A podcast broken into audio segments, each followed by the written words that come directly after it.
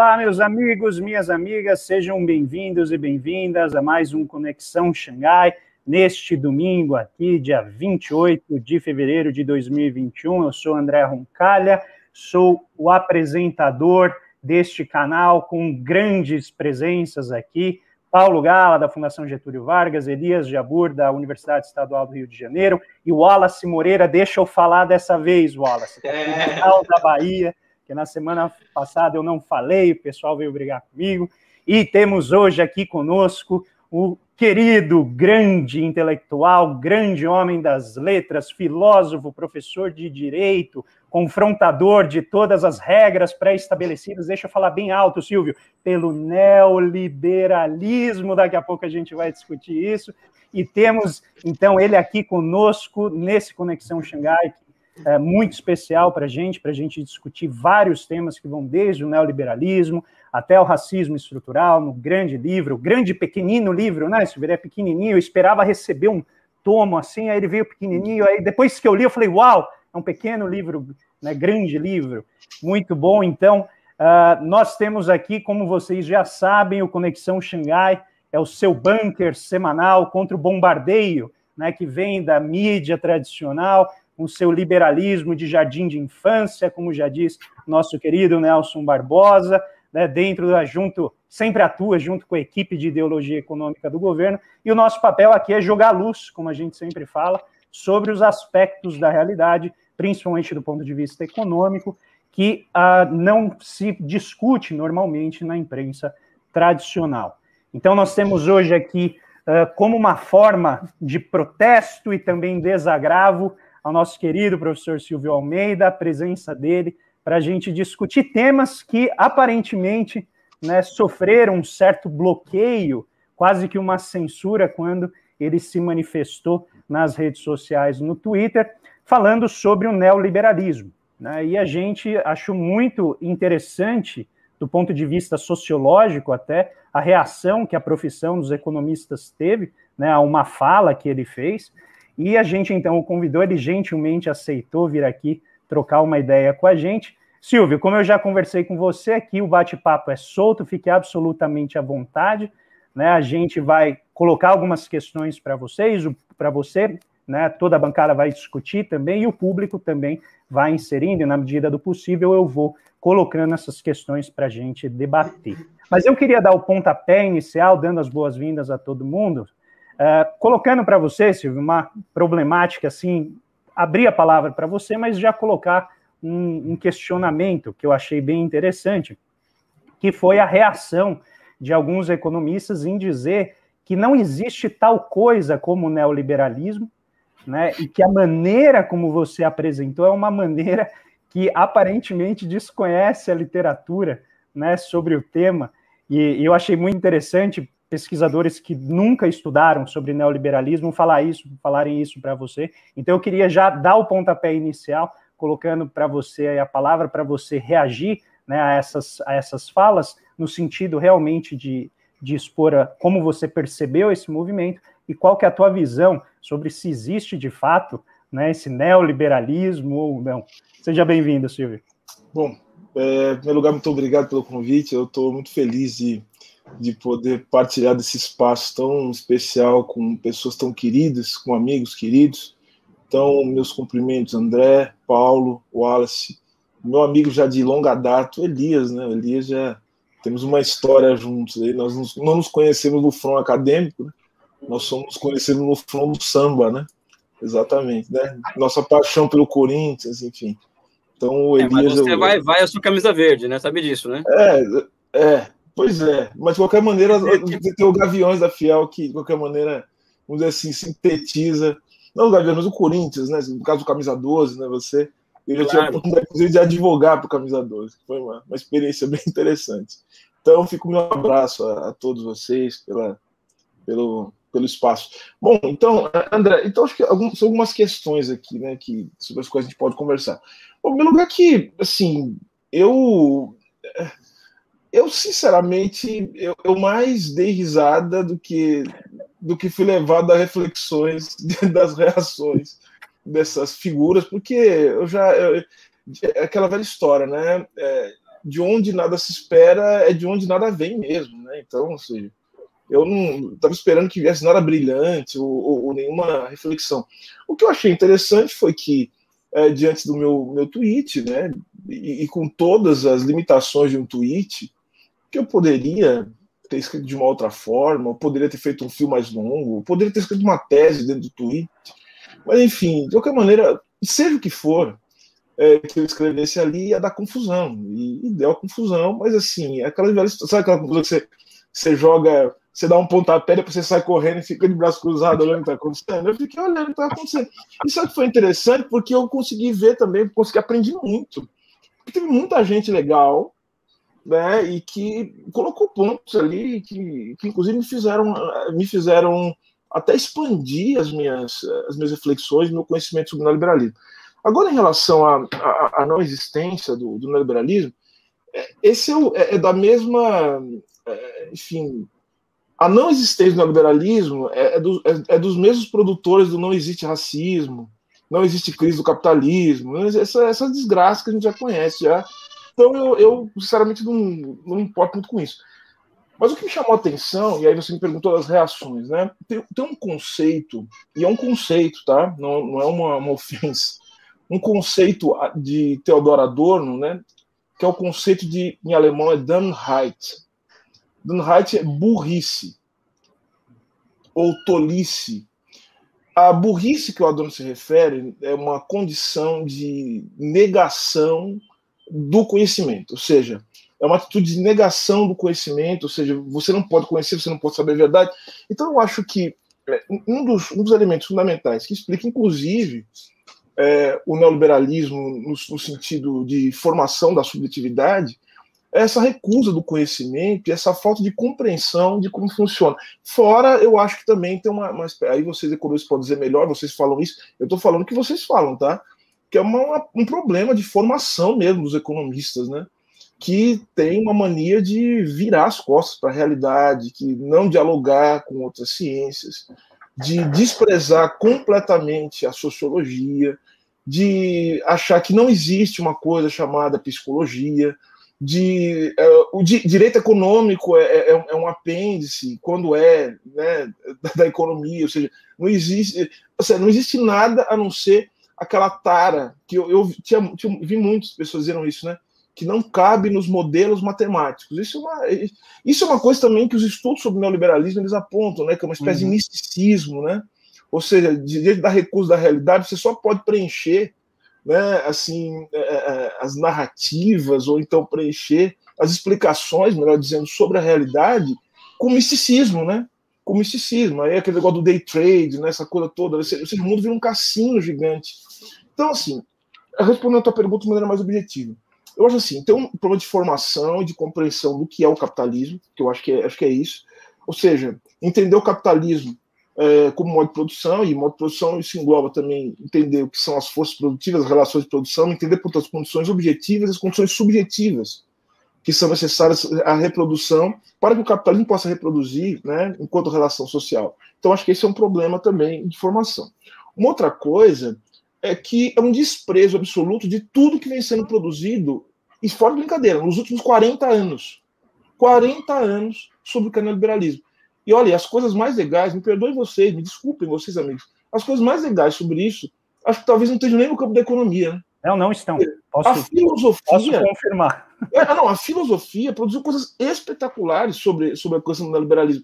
Você tem uma tradição, e vamos lá, rapidinho, só, acho que esse, esse programa ele, ele serve também, além da gente exorcizar né, os demônios, né, serve também para gente, a gente também, como vocês falam, levar palavras, assim, para que as pessoas conheçam né, coisas que estão fora né, daquilo que elas têm contato no dia a dia, diante da, do, do, domínio né, do, dos meios de comunicação é, tradicionais, o, o fim de massa.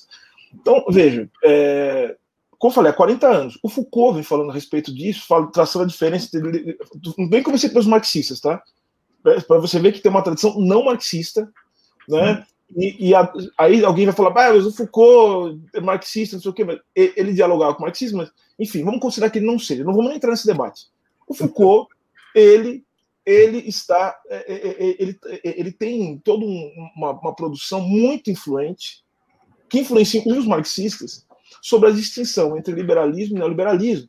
Né? E, essa, e, e essa produção do Foucault é, vai, vai se refletir, por exemplo, na obra, falando do liberalismo, na filosofia, do Gilles Deleuze, falando isso do Pierre Bourdieu, falando sobre neoliberalismo. A relação entre neoliberalismo e, e cultura. Né? Você tem conservadores, pessoas conservadoras, que estão reclamando do fato de que o neoliberalismo destrói as famílias. Olha só, nos Estados Unidos, nos anos 60 e 70. Eu estou falando aqui do Christopher Lasch, falando, por exemplo, sobre, sobre a sociedade narcísica. Eu estou falando do Richard Sennett, que é um autor que vai dando posição, uhum. mas um autor que tem posições conservadores, que escreveu a corrosão do caráter, falando como o neoliberalismo, né? E vamos, que a gente está falando de neoliberalismo? Não estamos falando apenas do paradigma né, neoclássico né, na, na, economia. Estamos falando, portanto, tentar entender como as condições objetivas, subjetivas, melhor dizendo, elas são forjadas dentro, de, é, é, a partir né, da interação dos indivíduos com o regime de acumulação. Estamos falando disso, estamos falando de, nós estamos falando aqui, vamos usar uma imagem, vamos usar os, os termos do, agora do marxismo. Estamos falando aqui de um regime de acumulação, que para funcionar precisa de um modo de regulação. Né? E o modo de regulação não é apenas um conjunto de regras postas. Precisa, por exemplo, haver uma certa moralidade, precisa haver uma visão de mundo, precisa haver um horizonte cultural. Então, os estudos sobre neoliberalismo estão falando disso. Então, eu falei, falei do Lasch, falei do Sennett. Mas olha, vamos, vamos começar agora com os campeões da confusão, Dardot e Laval. Dardot e Laval, a nova razão do mundo. Eles estão falando disso. Né? Estão usando, lendo marxismo, mas estão lendo também é, o, Foucault, enfim, fazendo uma, uma, mistura aí, que não é uma mistura também que começou hoje. Né? É, agora, na antropologia, na sociologia e mesmo na teoria econômica, tem o pessoal que estuda isso. Por exemplo, o Felipe Mirovski está estudando isso.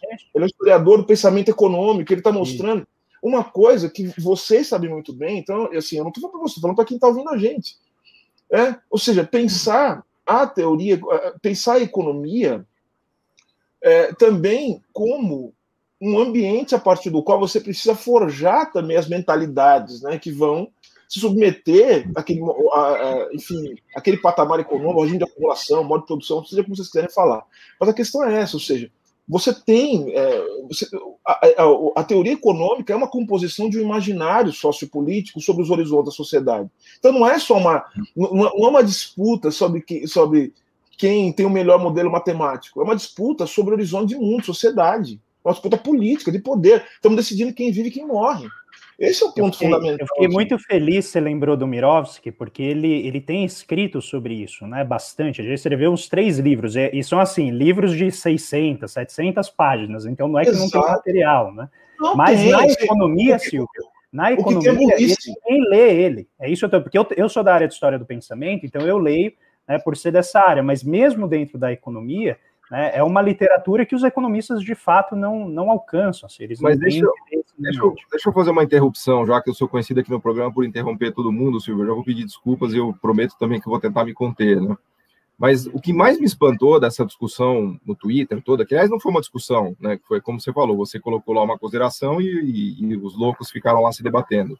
Mas o que me espanta é que a alienação desses economistas liberais e, e mainstream no Brasil é tamanha que nem a fronteira de pesquisa do mainstream, né, relacionada a policy making, eles estão eles estão conseguindo acompanhar, porque antigamente entre os economistas, é, vamos dizer assim, mais ortodoxos, era palavrão falar neoliberalismo, que era um conceito entre aspas mal definido, um conceito que não, queria, não queria dizer nada, né, essa história que você estava contando. Agora, mais recentemente, o próprio FMI começou a soltar papers criticando o neoliberalismo. Né? Então, tem um paper do FMI cujo título é bem claro, é assim, será que o neoliberalismo foi oversold, né? Is neoliberalismo oversold, né? Que é um paper muito legal. Então eles fazem uma reflexão e eles usam a palavra neoliberalismo o tempo todo. A gente até brinca, né, Wallace, que agora que o FMI usou, então está liberado. Então nós economistas eu, né, podemos usar a palavra eu, neoliberalismo. Tem um outro paper. Eu, eu, depois, depois desse aí eu só uso neoliberalismo. Já falei é, do bom dia, eu, sou, eu, neoliberalismo. Eu encho o peito para falar neoliberalismo, né? Mas tem um outro trabalho deles também sobre as políticas industriais na Ásia, né, que é aquele a política cujo nome não pode ser mencionada, né, que é a política industrial que fez os asiáticos se desenvolverem. Né? E agora, mais recentemente, esse último livro que acabou de ser lançado, do Danny Roderick, do Stiglitz, sobre desigualdade, é, com elogios do Olivier Blanchard, quer dizer, já para o policy making já virou mainstream usar o termo neoliberalismo, criticar o neoliberalismo por conta da desigualdade gigantesca que ele está produzindo. Então, o que me espanta no Brasil é que a alienação dos nossos economistas liberais ortodoxos é tamanha que eles não conseguem nem perceber, vamos dizer assim, o, o, o que está sendo produzido no campo deles, por assim dizer. Né? Então, se você pegar esse último livro, é, a, o subtítulo dele é O Papel do Estado para Corrigir as Desigualdades, que foram produzidas nesses últimos 20 anos. Né? Então, eu queria só fazer esse primeiro registro aí, que até os economistas ortodoxos perceberam já que o neoliberalismo deu errado e que ele precisa ser corrigido pelo mercado, não os daqui. Os daqui ainda vão demorar, talvez, ainda algumas décadas, né? Mas fala, olha, se eu te interrompi. Só para complementar, cara, porque assim, aqui no Brasil, Danny Hodder é uma unanimidade para muitos, para neoclássicos, para heterodoxos, né? Para vocês, né? Inclusive, é, não, Elias... tá. O Elias não gosta. Elias, se começar, eu já vou pôr a vinheta, hein, Elias? Eu já vou. A vinheta daqui a pouco. Mas eu queria só, só citar assim que tem muita gente, cara, que, por exemplo, faz colunas, escreve colunas para jornais com grande expressão no Brasil, citando, citando o Danny Rodman, mas se, se recusa a assumir o termo e dirigiu críticas ao, ao Silvio em relação ao uso do, ao uso do conceito de neoliberalismo. O Danny Rodman tem um estudo de 2004 né, em que ele compara a Ásia com a América Latina e ele diz assim, olha, por que, que a Ásia avançou e a América Latina não? Ele, porque é simples a Ásia pegou os 10 pontos do consenso Washington e foi até o ponto 5. A América Latina pegou os 10 pontos e foi até o 10. A América Latina atrasou e a Ásia avançou. Então, assim, cara, é bonito citar alguns autores, mas quando você quer se aprofundar sobre determinados autores, você o nega, né, de forma deliberada, ou não, ou por ignorância, porque nunca leu de fato né, a, a trajetória de publicação desse autor.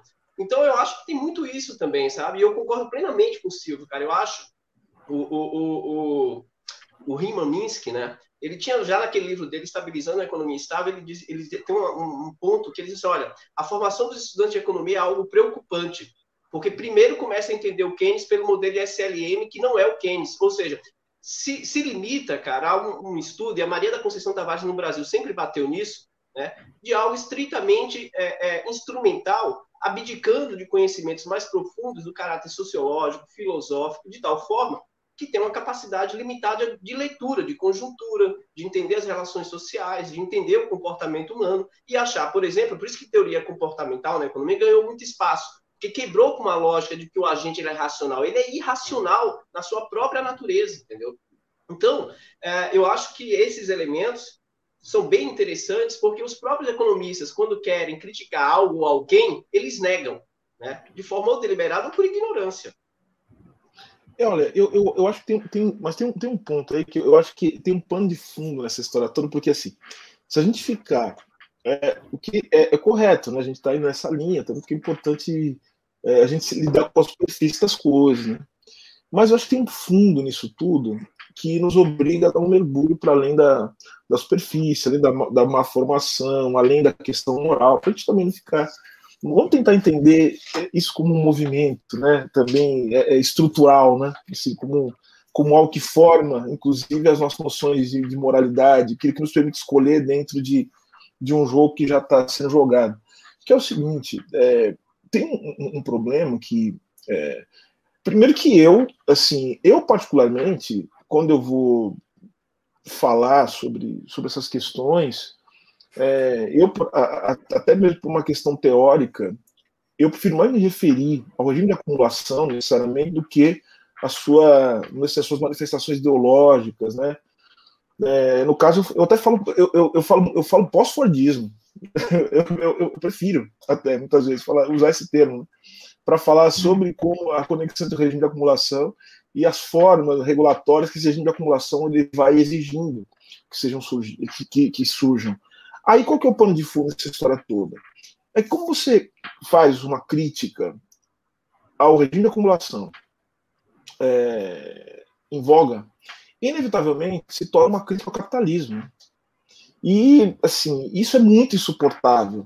Porque uma das coisas que esses caras não, não gostam, né, e eu já percebi, e eu falo muito disso, é quando se fala de crise. Quando fala de crise, e, e você diz o seguinte: olha, tem um esgotamento desse, é, desse modo de regulação que o neoliberalismo encerra. E o que o Andy Brown está falando também, né? O Andy Brown, quando está falando, por exemplo, das ruínas do neoliberalismo, está falando disso. Está falando o seguinte: ó, é, esse, a gente está indo para um colapso, né? A gente está indo para um colapso, justamente porque não existe como domar todas as questões que são inerentes ao próprio modo de, de reprodução das relações sociais no capitalismo. No caso, eu estou me referindo aos conflitos de classe, precisam ser domados, né? Tem o Estado, tem o direito, essa coisa toda. Eu estou falando dos antagonismos sociais, de raça, de gênero, ou seja, é, o, o, capitalismo estabilizado ele consegue encontrar até mecanismos de justificação da violência para domar esses conflitos. O problema é esse, ou seja, o neoliberalismo, né, e aí a bronca terrível dos caras, é, justamente é, é tá com um problema muito sério de lidar com essas contradições, né? E aí voltando àquela questão que eu estava falando, então vejam, a gente tem uma tradição é, e, eu vou citar só mais alguns para a gente poder avançar a discussão. Quer ver? Então não tem aqui. Você tem estudos que, é, reúnem, que relacionam o neoliberalismo com doenças psíquicas. E mais do que isso, com epidemias, ou seja, mostrando que cada é, os regimes de acumulação eles vão gerando, né, eles vão exigindo dos indivíduos certas relações que vão causando uma série de doenças. Essas doenças são predominantes. Então, tem estudos que dizem o seguinte: olha, quando você tem um, um predomínio, né, é, enfim, do capitalismo industrial sobre o capitalismo financeiro, as doenças são as doenças funcionais, o sujeito que perde a mão, que fica com problema de, de lera, sabe essas coisas? Agora não, a, a microtecnologia ela muda muito isso, faz com que os níveis de exploração vão esgotando os seres humanos a ponto que as doenças hoje são doenças psíquicas. Saiu recentemente, acabou de sair semana passada, um livro do Christian Dunker, né, do Vladimir Safatli, né, falando sobre neoliberalismo né, e, relacionando isso a, a, ao psiquismo, né, ou seja, a depressão. A Maria Rita Kel escreve sobre isso, né, mostrando como isso é, é o, o, o elemento destruidor dessa etapa do capitalismo leva, portanto, a um enlouquecimento. As pessoas vão enlouquecendo. E olha, e, e, ó, neoliberalismo e arquitetura. Você já viu isso aí? Tem. É, ou seja, o Stephen Graham escreveu um livro chamado Cidades Sitiadas, demonstrando como você tem uma coisa que chama arquitetura hostil, que é justamente para afastar a possibilidade da cidade se tornar um lugar de encontro das pessoas. Percebe que é um negócio que leva à fragmentação, ao individual, ao hiperindividualismo. Os condomínios, né? Os condomínios, é, a ideia do condomínio. Eu nunca escrevo sobre isso. Ou seja, aí é, a, a, a, ó, o Achille Bembe né, está escrevendo sobre isso. A necropolítica é essa desgraça. Ele está falando disso. O que acontece com as políticas de morte, que sempre foram parte da história do capitalismo. Né? O que acontece no liberalismo? A coisa ganha um, uma pimenta a mais. E aí termino dizendo o seguinte: é muito engraçado, porque alguém diz o seguinte: é, agora tudo é neoliberalismo? Minha resposta é, porque seu regime de acumulação, como é que, como é que pode não ser? É, é isso mesmo. A resposta é essa. É só uma, uma negação absoluta da realidade que vai dizer o seguinte: inclusive nós somos atravessados por isso. Absolutamente atravessados por isso. Né? Então, para a gente sair da realidade. Lá na, China, a gente, lá na China, a gente não acredita em neoliberalismo, não. Por isso que a gente foi para Xangai, cara. O nosso ah. Xangai, o neoliberalismo não reina, não. O Elias está tá com a gente aqui para não, não nos lembrar disso, né, Elias?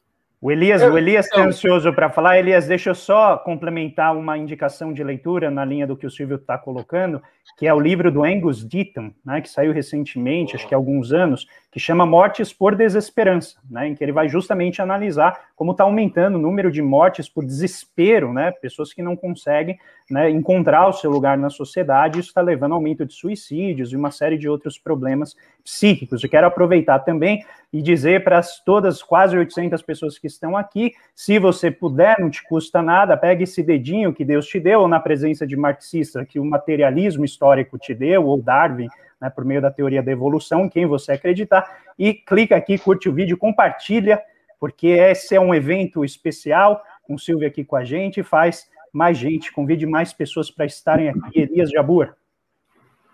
Bem, primeiro agradecer a presença do Silvio aqui conosco. O Silvio é, como ele disse, um amigo de outras épocas e de, outra, e de outros meios que não acadêmico, né?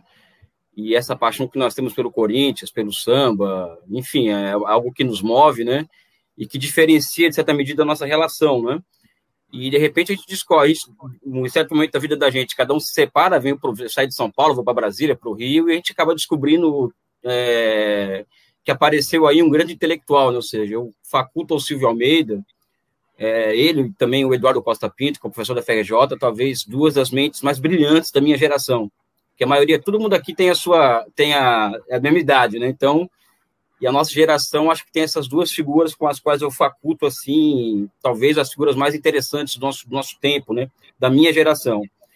Eu quero falar do Brasil rapidamente, Silvio, para poder situar a sua obra, tá? E depois falar de uma, dessa questão do liberalismo.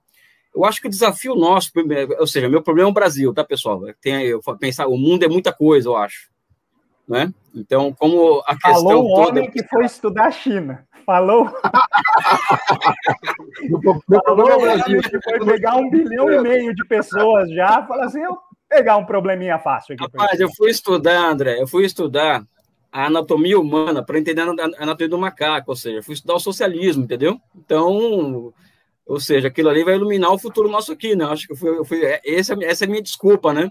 Para poder sair dessa sua, desse, desse drible que eu tomei seu aqui agora, né? É, eu acho o grande desafio, talvez o grande desafio da, da, da nossa geração, Silvio, é a construção de uma filosofia da história brasileira. Essa filosofia da história brasileira, ela vai nos dar é, elementos para a construção, da compreensão da anatomia da sociedade civil, que é a economia política, segundo Hegel, né? Eu acho que a sua obra, que vai além do racismo estrutural, acho que ela é parte fundamental hoje, é componente central, tal, na minha opinião, central, porque eu acho que esse livro, é, racismo, racismo Estrutural, talvez seja o livro mais importante publicado por um brasileiro nos últimos anos. Eu faculto também essa, faculto também esse, esse, essa importância, não é porque é o Silvio Almeida, um amigo, não é isso não, é porque o meu problema é entender, é buscar é, é, elaborar uma filosofia da história brasileira que nos, que nos dê condições de, de construir uma economia política do Brasil.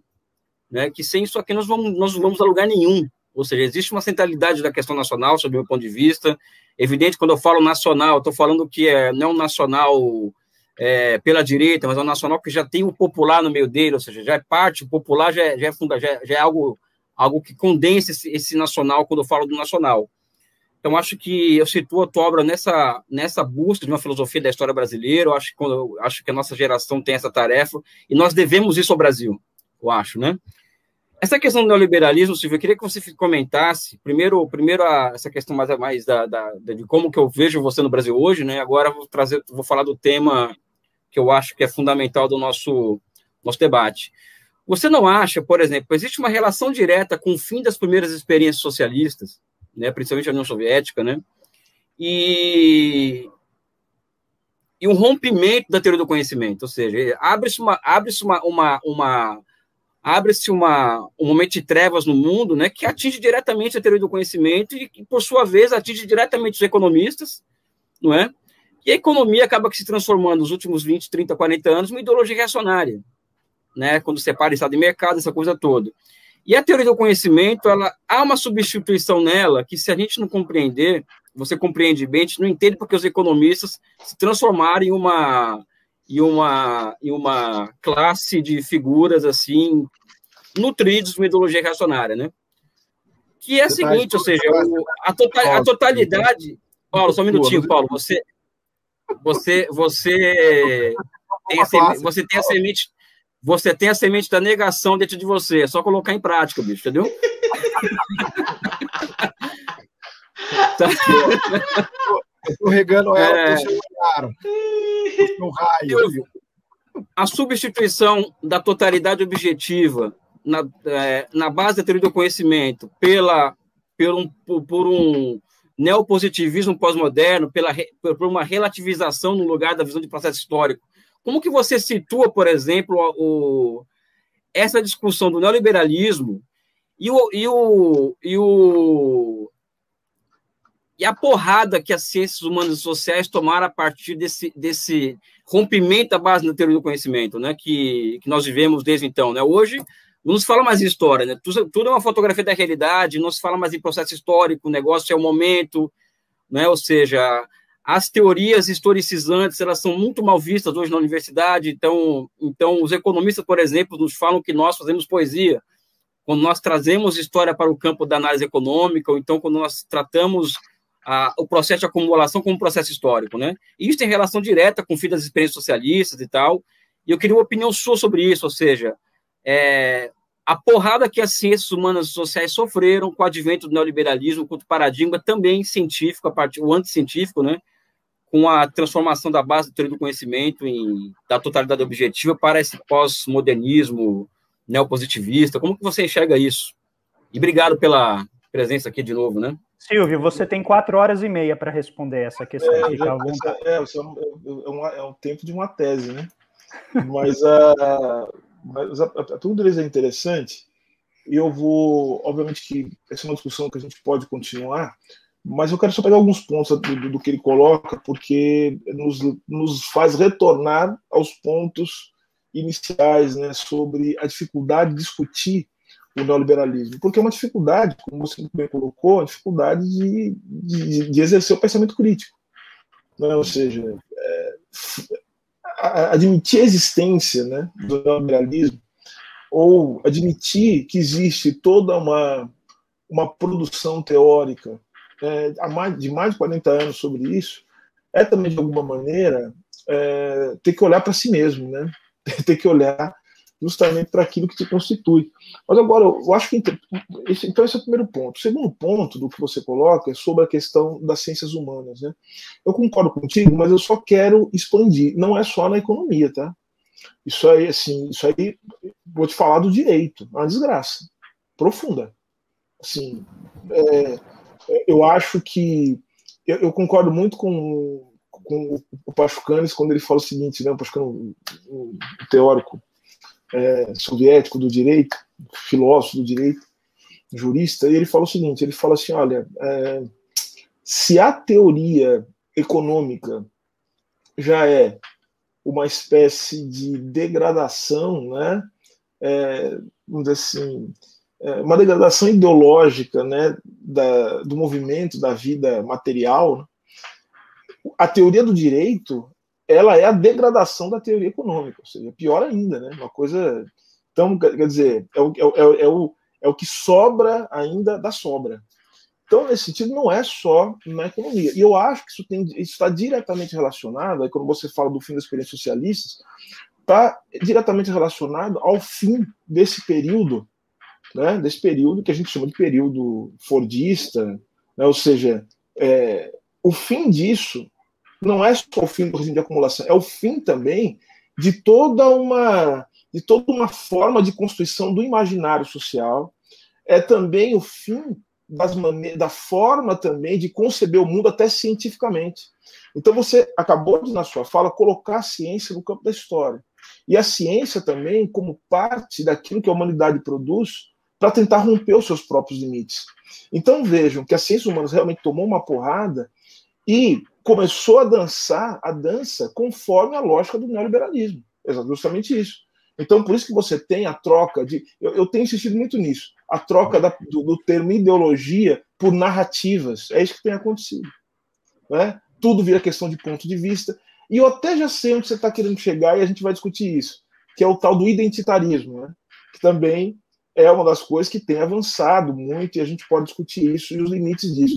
Porque o que acontece? A coisa é tão complicada que até mesmo o chamado identitarismo e a maneira com que se critica o identitarismo é também uma forma de você se constituir de maneira neoliberal como crítico do neoliberalismo. Eu vou explicar. Sabe o que significa isso? Que muitas vezes a gente fica apontando, dizendo o seguinte, fulano de tal é neoliberal, fulano de tal não sei o quê, é identitário. Só que o que a gente está fazendo? A gente está tá sendo moralista e, portanto, dentro de uma perspectiva individual, criticando os sujeitos que são produzidos pelo processo, mas não o processo em si. Você nota o que está acontecendo? Então, ou seja, é isso. Então, então é, aquela confusão daquele pessoal, daquele, como diz um amigo meu, né, o Daniel, os libertins lá, né, os, aqueles moleques lá do é, ANCAP, ficar brigando, eu não estou ligando para esses moleques. A questão que me, que me me leva a pensar, a refletir sobre isso, é como esse tipo de gente é produzida. Eu queria entender que tipo de mundo faz com que esse tipo de gente se coloque dentro do espaço público e se, e se conforme né, a partir desse lugar. Então, acho que é só, esse é o nosso grande desafio. E agora, dentro dessa lógica do individualismo, mais duas coisas que eu queria colocar aqui. Também a pergunta do André sobre o que eu achei de tudo isso. Duas coisas. Eu, acho que o Wallace também falou isso para mim, ou, ou, ele falou publicamente também. É, a reação ao meu tweet ela também obedece a uma lógica de você é, de você colocar o indivíduo como centro da questão. E por que eu estou dizendo isso?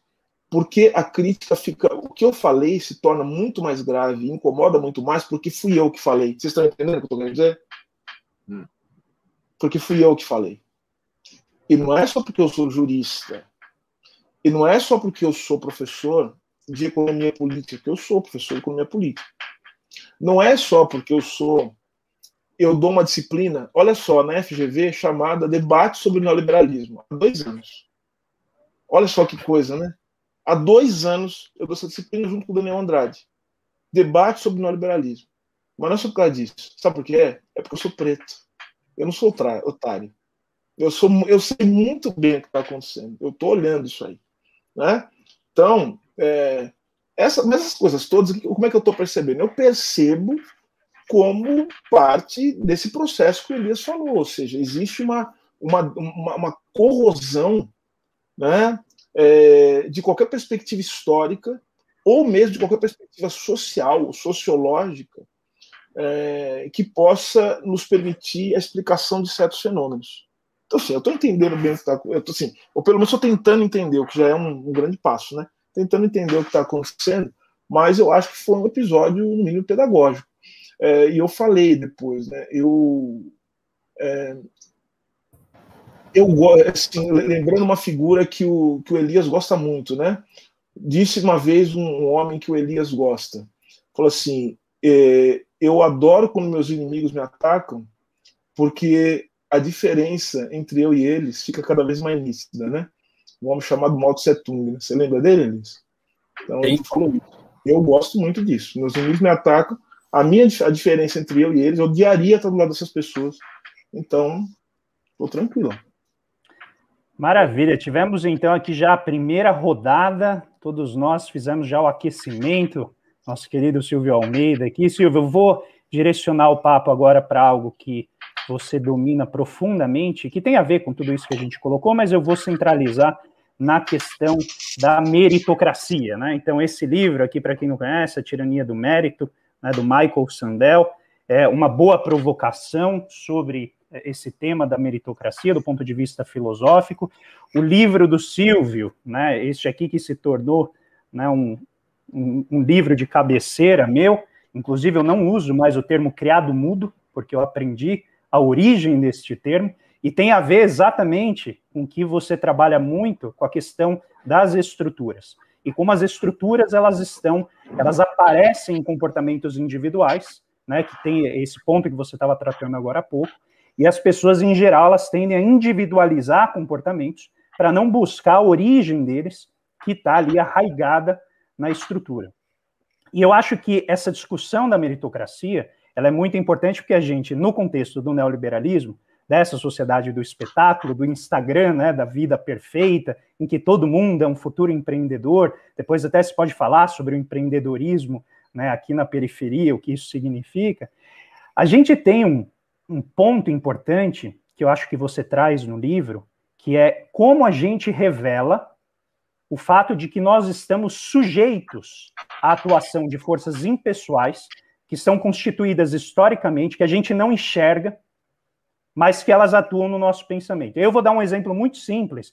Eu acho que os, os exemplos abundam num país como o nosso, mas para provocar essa reflexão. Certo dia, eu estava entrando, eu entrei no elevador de serviço, né, essa excrescência que existe ainda no nosso país, e aí entraram duas mulheres negras. E em seguida entrou uma pessoa que morava aqui no prédio. Né? Aí, essa, quando as mulheres iam sair do elevador, essa mulher falou: bom trabalho. Né? Era um sábado, ela chegou e falou: bom trabalho para vocês. Super gentil, um amor de pessoa. Quando elas saíram, eu perguntei para ela, eu falei assim, mas é, elas estão trabalhando aqui? Ela falou, ah, acho que sim, né? Está aqui no, no elevador de serviço. E eu falei assim, mas eu acho que não, acho que elas moram aqui, né? E aí a, a, pessoa ficou assim, sem, falou, nossa, será que eu fiz isso e tal? E eu vi isso com um exemplo muito cotidiano, de um negócio muito simples, de como isso que você coloca, eu sei que não tem a profundidade do livro, né, do que você traz, mas como o comportamento ele está tão arraigado que a gente nem percebe com a gentileza, né, com a desculpa da gentileza, como a gente está reproduzindo o mesmo. E aí os eventos são os mais variados possível. E aí eu entendo que na sua crítica do neoliberalismo, o que a gente vê é por meio dessa ótica da meritocracia, a, a ideia de que se você quiser fazer algo, basta você ir lá e fazer. Né? O mundo está aí para você conquistar. Só que todos os estudos vêm mostrando. Deixa eu só finalizar, Paulo. Só é os estudos vêm vem, vem mostrando que, por recortes de gênero e de raça, a gente vê que as oportunidades, elas não apenas não são acessíveis, como existe um projeto de poder que impede o acesso a essas oportunidades e geram e reproduzem esse tipo de comportamento que eu usei num exemplo simples como esse, só que no plano da materialidade, no plano do sustento econômico né, das famílias. Paulo. Eu queria só pegar uma carona nesse raciocínio do estruturalismo que você fez, André, e fazer tentar colocar uma reflexão aqui para ver como é que o Silvio é, reage, né? Porque o que eu acho incrível dessa história toda é que o livro do Silvio, Racismo Estrutural, ele poderia ter sido escrito por um economista estruturalista. Né? Vou exagerar o raciocínio. Nós quatro aqui somos economistas estruturalistas, um pouco mais, um pouco menos. Isso significa, entre muitas coisas, dizer que a gente acredita que a estrutura é muito mais importante do que o indivíduo. Daí vem a ideia, obviamente, de estruturalismo. Né? No, na economia, isso aparece nas estruturas econômicas. As estruturas econômicas são muito poderosas, muito violentas, e elas não são, é, vamos dizer assim, individuais, elas são supra-individuais. Né? O indivíduo está sujeito àquela estrutura. Né? E a desigualdade que está embutida no sistema, ela vem justamente dessa estrutura assimétrica, que, não, que o indivíduo não tem condições de mudar, porque ele nasce dentro dessa estrutura. Então, ele vai ter que lutar contra essa estrutura, dependendo da posição que ele nasceu, né? ou ele vai se beneficiar dessa estrutura. Né? Até um parênteses, eu achei muito curioso, porque o, o, nesse último livro que eu citei aqui, do Stiglitz e do Roderick, tem um elogio lá do Blanchard, Olivier Blanchard, né, que foi economista-chefe do FMI, ele fala, olha, pessoal, a gente tem que olhar para a estrutura de empregos, para a estrutura de investimento do Estado, para daí a gente conseguir corrigir os problemas do neoliberalismo, né? Eu falei, pô, até o Olivier Blanchard já está virando estruturalista, né? Mas o ponto que eu quero fazer aqui é que para nós é, parece, vamos dizer assim, quase que óbvio que essas estruturas que são determinante é, da desigualdade econômica, do racismo, né? É um desenho que vem, é, vamos dizer assim, relativamente fácil a partir dessa, dessa perspectiva é, teórica e dessa análise histórica. Né? É evidente que as estruturas estão aqui no Brasil porque elas foram formadas a partir de um processo histórico que vem de longa data, desde de, de tráfego, de, toda a história do Brasil é, é, é bastante conhecida. Né? Aliás, eu, eu, tenho um trabalho que eu estava lendo sobre os Estados Unidos que eu achei super interessante, que eles fizeram uma análise é, um, incrível, assim, de uma autora, eu não me lembro o nome do livro agora, mas eles fizeram uma análise da herança entre negros. E eles mostravam que raramente os negros deixam herança no Brasil.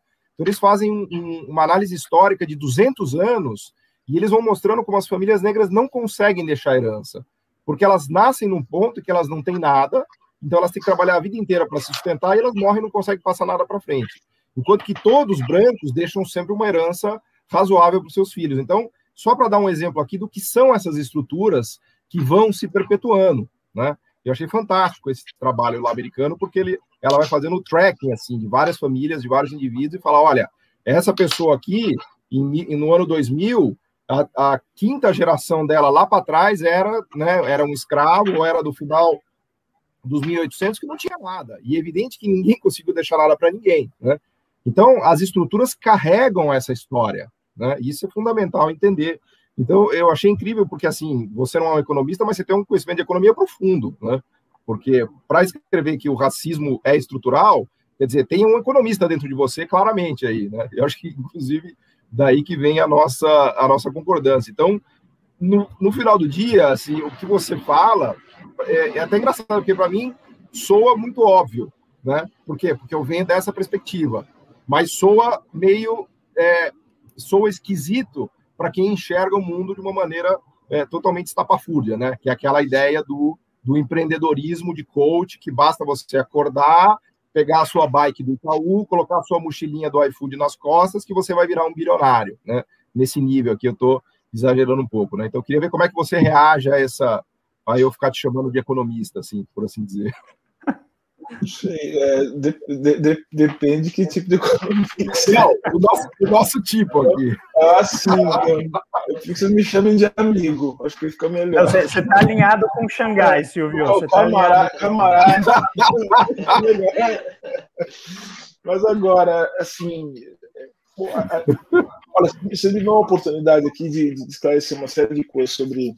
Porque é incrível também. Que eu estava vendo outro dia uma entrevista de um sujeito falando sobre é, racismo estrutural, né? O racismo estrutural do Silvio Almeida. Eu falei, gente, esse, eu não inventei esse conceito. Gente, isso aí existe desde os anos 70 que as pessoas estão falando disso.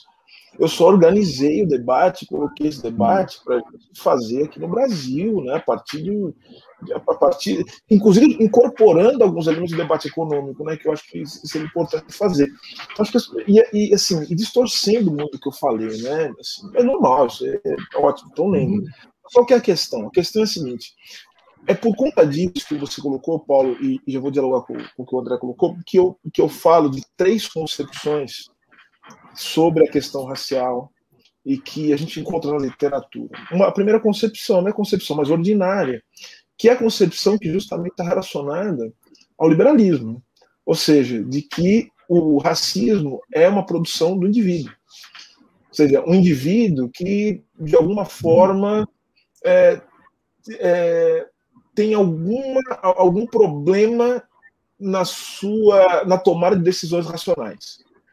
Então, ou seja, o indivíduo que é racista, isso inclusive está em algumas teorias econômicas, tá? Se você for ler o. Vou lembrar daqui a pouco o nome dele, é, o Gary Becker. O Gary Becker escreveu um livro, o Becker escreveu um livro, um dos primeiros livros sobre isso, porque é a resposta neoclássica ao problema da discriminação, né? Que é o é, é economia, é, economia da discriminação, né? É, uma obra de 58, se não me engano. É, e ele escreveu esse livro e meio que respondendo é, a, aos economistas, aos, aos, economistas keynesianos, né? É, que consideravam que o problema da, da, desigualdade e da discriminação, das diferenças salariais, era uma questão que merecia uma intervenção estatal. Então vejam que para por isso que eu falei lá, lá no maneira meio atabalhoada, assim, o problema todo é evitar o Estado, evitar a intervenção estatal. Então eles foram lá, construíram uma teoria que explica a questão da discriminação racial, apelando para algum tipo de é, ele usa exatamente esse termo, apelando para o, o problema é um problema de é, é uma falha de mercado. Olha que loucura. É uma é sinalização, né? Se eu não me engano, que ele colocava, né? É, então, ele fala uma sinalização, mas ele fala assim, que isso é, que o, o problema da discriminação, e, e, eles não usam a palavra discriminação, é por atentar para o vocabulário. Eles falam discriminação, mas quando eles vão falar especificamente do que a gente está chamando de racismo, eles chamam de preconceito.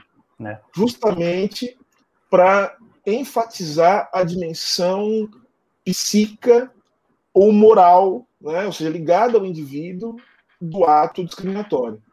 Então, seja, a, a, resposta, portanto, para a questão racial, para o desemprego, para a questão do salário, é justamente você agir no indivíduo, tanto naquele que discrimina, como naquele que é objeto da discriminação. Como? Você precisa educar tanto um como o outro. O problema é sempre educação. Você já ouviu esse discurso? O discurso está em tudo na economia, né? O problema não é investimento de Estado, o problema não é, é enfim, o problema não é, é, é, medidas de combate à pobreza, o problema não é você. Ou seja, o problema, o problema não é o capitalismo, o problema é qualquer, o problema é justamente as escolhas dos, dos indivíduos que são falhas, que são problemáticas, porque existe uma falha de mercado. Agora tem uma segunda concepção que eu chamo de institucional, que ela está mais ligada, por exemplo, aos economistas, vamos dizer assim, aos economistas, aos teóricos, né? É, ligados ao, keynesianismo, enfim, que acreditam na possibilidade de uma, de uma intervenção racionalizadora por parte do poder político, por parte do Estado. Então, aí, a solução para o racismo é justamente você mudar o processo de é, constituição dos indivíduos, que se dá nas instituições. Como é que se faz isso? Por meio de ação afirmativa. A ação afirmativa é tipicamente uma ação assim, assim racionalizadora.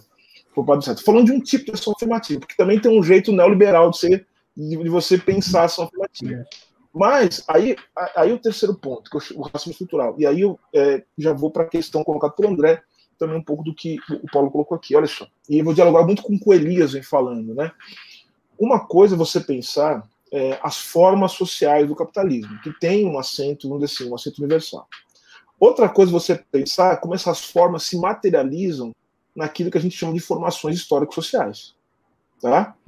Tudo isso para dizer o seguinte: se a questão racial ela é o resultado né, de uma de relações históricas e relações de poder que se dão a partir de estruturas forjadas né, é, pela dinâmica de reprodução das condições materiais da vida, que se dá de maneira específica dentro de cada contexto histórico. Então, você tem Estado, direito, você tem é, ideologia, você tem é, economia, então, economia, você tem isso, né, mas você tem isso é, a partir de uma dinâmica que é própria de cada contexto histórico. Então, o racismo e a raça também é um produto também de condições históricas determinadas. Né? Eu, nos Estados Unidos, agora no primeiro semestre, eu dei um curso chamado Raça e Direito na América Latina, na Universidade de Duke. Né? É um curso que eu vou dar em Colômbia também no ano que vem. E vejam só, que, olha, que, olha que coisa curiosa, né? É, o, o, Elias, o Elias também vai gostar dessa história. Eu estava lendo alguns textos é, fazendo pesquisas para entender no, como nos Estados Unidos se deu esse, esse, esse processo de produção do negro, né? O negro também é um produto histórico-social, assim como o branco também é.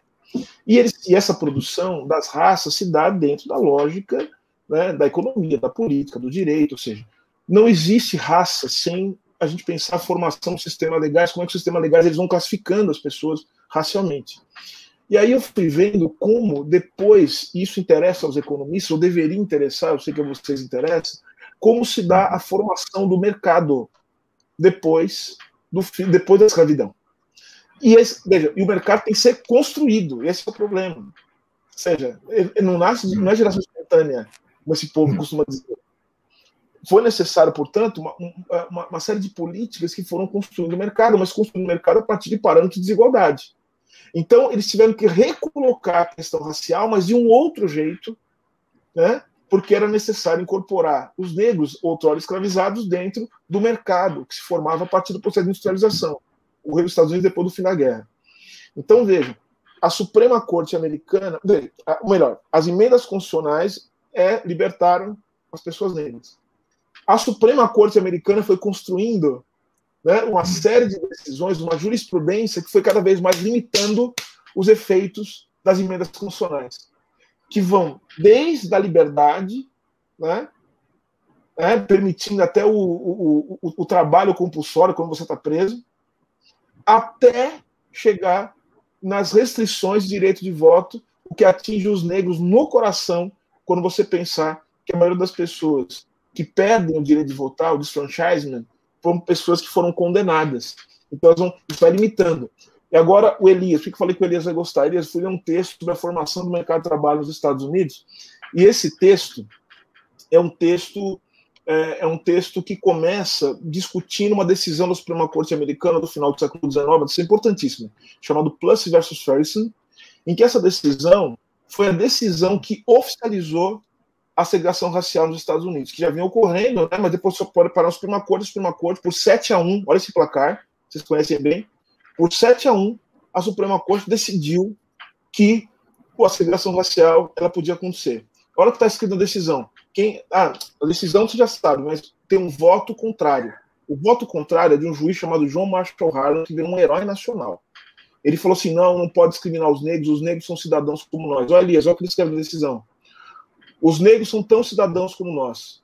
Eles não são radicalmente diferentes de nós como são os chineses. Tá bom para você? Ou seja, percebeu o que é a formação do mercado de trabalho? Você sempre alguém vai ter que perder. sempre alguém vai ter que ser discriminado. Isso reflete, por exemplo, em política salarial. Isso é uma desgraça. Isso é uma desgraça. Ou seja, a gente precisa começar a olhar a questão racial, e aí, Paulo, o que você colocou é muito interessante.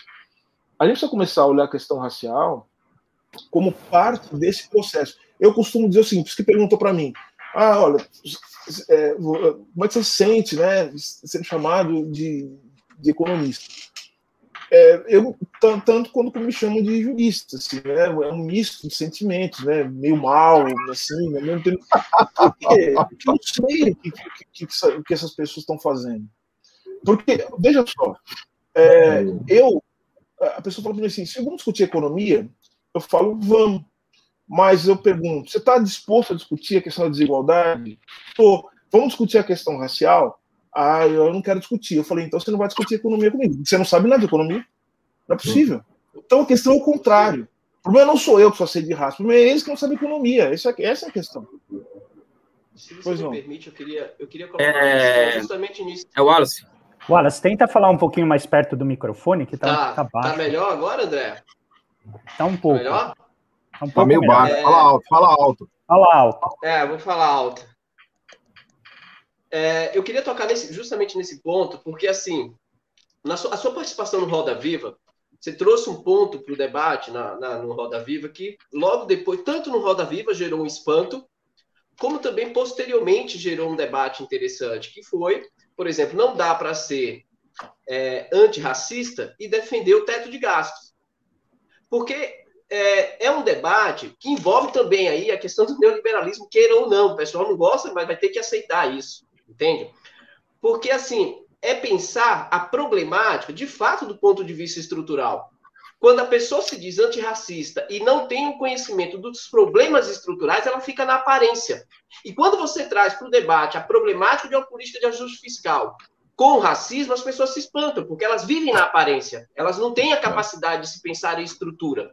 Né? E isso está associado ao modelo hegemônico de política econômica, em que, por exemplo, né, se criminaliza o conceito de universalidade, mas, ao mesmo tempo, se exalta o conceito de focalização, né, que está associado também à lógica estrutural de políticas econômicas. Porque hoje todo ninguém, absolutamente ninguém, é contra a, a, a política social focalizada como Bolsa Família. Mas, quando se fala em políticas sociais universais, tais como né, a, as políticas que transformam a educação, a saúde, as pessoas se apegam ao ajuste fiscal, ao teto de gasto, que tem um ataque profundo aos problemas raciais. Então, eu, eu, eu, queria ouvir essa sua abordagem, porque gerou muito debate. No dia do Roda Viva, as pessoas se assustaram, né? E, posteriormente, gerou um debate interessante sobre isso. É, então, é, o Wallace, é, é, é, muito interessante também a sua pergunta, né? Pelo seguinte, é, primeiro que quando eu falo de estrutural, é, porque tem algumas pessoas assim, ah, porque isso é uma camisa de força. Não, estrutural não quer dizer isso. Estrutural, eu estou pensando aqui numa relação dialética, né? Entre universal e particular, é, o que significa dizer que, embora nós estejamos dentro de uma. Nós, nós estejamos bota dentro. Bota o raio do Elias aí. Bota, bota o raio jaburizador aí do Elias. Ah, tá. Calma, vai ter, vai ter. Calma deixa. Vai lá, é, é, isso, isso, isso, é dialética. Né? Porque é o seguinte: é, primeiro, para entender que, embora o racismo ele tenha um acento universal, no sentido de universal histórico, né? Quer dizer, o racismo ele é, um, ele é o resultado de todo o processo de constituição da economia capitalista, está ligado com o chamado colonialismo, tá, tá, com os movimentos do imperialismo, enfim.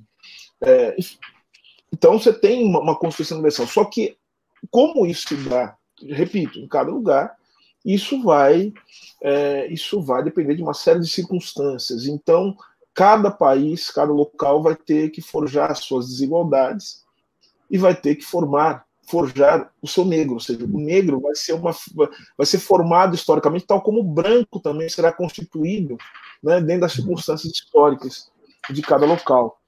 É, e aí veja, quando a gente começa é, a, a, falar portanto de estrutural, não quer dizer que que seja uma é, um destino inexorável que a gente não, não tem como fugir. Não é disso que se trata. Se trata, portanto, de entender como é, o sujeito ele se, é, ele se movimenta dentro de uma série de circunstâncias as quais ele não criou. Né? Ele não criou as circunstâncias primeiro, mas ele pode, obviamente, interagindo com essas circunstâncias, juntamente com outras pessoas, modificar essas circunstâncias, né? mas dentro de um limite, que é o limite da contingência. Então, acho que, acho que é isso que se trata. Agora, é... pois é, Wallace, eu, eu resolvi que o debate tem que ser feito nesse nível, porque as pessoas precisam falar de racismo, aí você vai fazer, você vai falar o quê? Você vai ficar falando sobre é, campanhas, não mate negros, porque é errado, né? vamos defender a humanidade. Gente, isso aí, isso aí é uma. É, é, eu estou tentando usar o termo mais gentil, assim, né? Porque eu estou em pessoas muito educadas, então mas, Silvio, ser... mas isso, deixa eu te falar, assim, eu, eu, isso daí, na verdade, você falou, foi genial, porque, ainda bem que você lembrou disso, Wallace, é genial, porque, na verdade, o único agente de uma sociedade capaz de corrigir esse desequilíbrio gigantesco, ou essa simetria, né, no sentido de desequilíbrio de oportunidades, que, obviamente, é, as pessoas têm menores oportunidades, né, o racismo, mais do que tudo que ele cria, é uma falta de oportunidade estrutural muito pesada, muito violenta. E o único agente que tem condição de combater isso é o Estado. O Estado é o agente por excelência que consegue reequilibrar. Enfim, podemos discutir milhares de políticas, se é focalizada, se não é, se é cotas, se é tributação, enfim, sem entrar no mérito de que políticas são essas, sem Estado, na minha visão, não é possível fazer nada. Então, quando, a gente, quando você discute neoliberalismo e teto de gasto e orçamento público, é a discussão totalmente de racismo. Porque lá na ponta vai bater em quem precisava justamente desse nivelamento do campo de jogo e de uma reequalização de oportunidades. Quer dizer, é, assim, o jeito que você colocou foi genial, porque agora fica bastante claro falar isso, né? É, mas agora eu quero colocar uma pimenta nessa história é o seguinte, quero, você falou sobre o Estado quer lembrar o seguinte, que, os, que, que, que assim, os pretos morriam, morriam também antes da tá? É, morriam mesmo. Assim, o que, Desculpa, o que, você falou, Silvio, é que veio algum ruído aí no, ah, e bloqueou tudo. Os pretos morriam antes do neoliberalismo também, viu? Assim, o, que, o que eu quero, o que eu gosto de lembrar é o seguinte, é, é que é, se a gente está falando que o neoliberalismo representa uma, uma rearticulação do imaginário social, das formas de intervenção política, até mesmo a reorientação do desejo, porque o neoliberalismo é isso também. Então, ele está hum. falando disso, a gente tem que entender como é que o racismo se manifesta nessas condições. Eu costumo dar o seguinte exemplo, Paulo. Né? Por isso, assim, por isso a gente tem que ver. O Estado, ao mesmo tempo que ele, ele tem a possibilidade de estabelecer novos parâmetros para essa questão, uhum. o Estado também é um agente fundamental para que o racismo continue existindo tal como ele existe, que os negros continuem sendo mortos. Isso é importante dizer. O, o, o, Estado capitalista é isso, essa é a história do Estado capitalista em todas as suas etapas. Agora, uma questão que eu, que eu gosto de, de, de, de, de comparar né, é, é, o seguinte: para vocês entenderem a, a diferença entre o Black Lives Matter e o movimento pelos direitos civis, né, é necessário entender o que significa o movimento negro lutando nas condições do Fordismo e do welfare state e o movimento negro lutando as condições do neoliberalismo. Olha a diferença. O Rights Movement está pedindo o quê? Direitos civis. Está pedindo o quê? A inclusão dentro do cobertor do welfare state. Está pedindo cidadania. O que está pedindo o Black Lives Matter? Está pedindo não nos matem. Percebe o que significa? Isso é a necropolítica, ou seja, o neoliberalismo trabalha justamente com essas políticas de morte e destruição sistemática. É isso que o Achille Mbembe mais uma vez, um autor também que tem muitos problemas com o marxismo, principalmente com o marxismo-leninismo. Tem muito, o Achille Mbembe tem, por causa da experiência dele em África e tal. Mas o Achille Mbembe fala uma coisa interessante, ele está tá dizendo o seguinte, o conceito de necropolítica, que é justamente a gestão da sociedade a partir da produção da morte, a gente está vendo isso com a pandemia, a gente viu pela declaração dos economistas, vocês lembram disso? Lembram disso? Os economistas do governo. Uma, vocês lembraram isso no último programa? Alguma assessora do governo disse o seguinte: olha, agora com essa pandemia a gente está mais tranquilo em relação à reforma da Previdência. Foi mais ou menos isso que ela falou, não foi? Você lembra disso? Falou assim: olha, falando Previdência, agora vai morrer um de velho mesmo, então a gente vai ter. Assim, essa pandemia até que chegou num bom momento. O que é isso? É necropolítica. Isso é a forma de. Não é uma, uma, uma lacração. É uma forma de você entender Como é que o Estado e a sociedade, os entes privados se articulam para a produção sistemática da morte? Porque não vai haver, olha só, Alice, não vai haver a universalização das políticas públicas. Você tem uma guerra pelo orçamento. E não é para incluir pobre no orçamento. Só que a única maneira de você tirar pobre do orçamento, de fato, é matando quem é pobre e quem é preto. Então vejam que, de alguma maneira, existe um processo de naturalização da morte, né? Que a gente precisa entender isso como parte do, do, do próprio modo de gestão do neoliberalismo diante da crise dos próprios parâmetros de reprodução do neoliberalismo.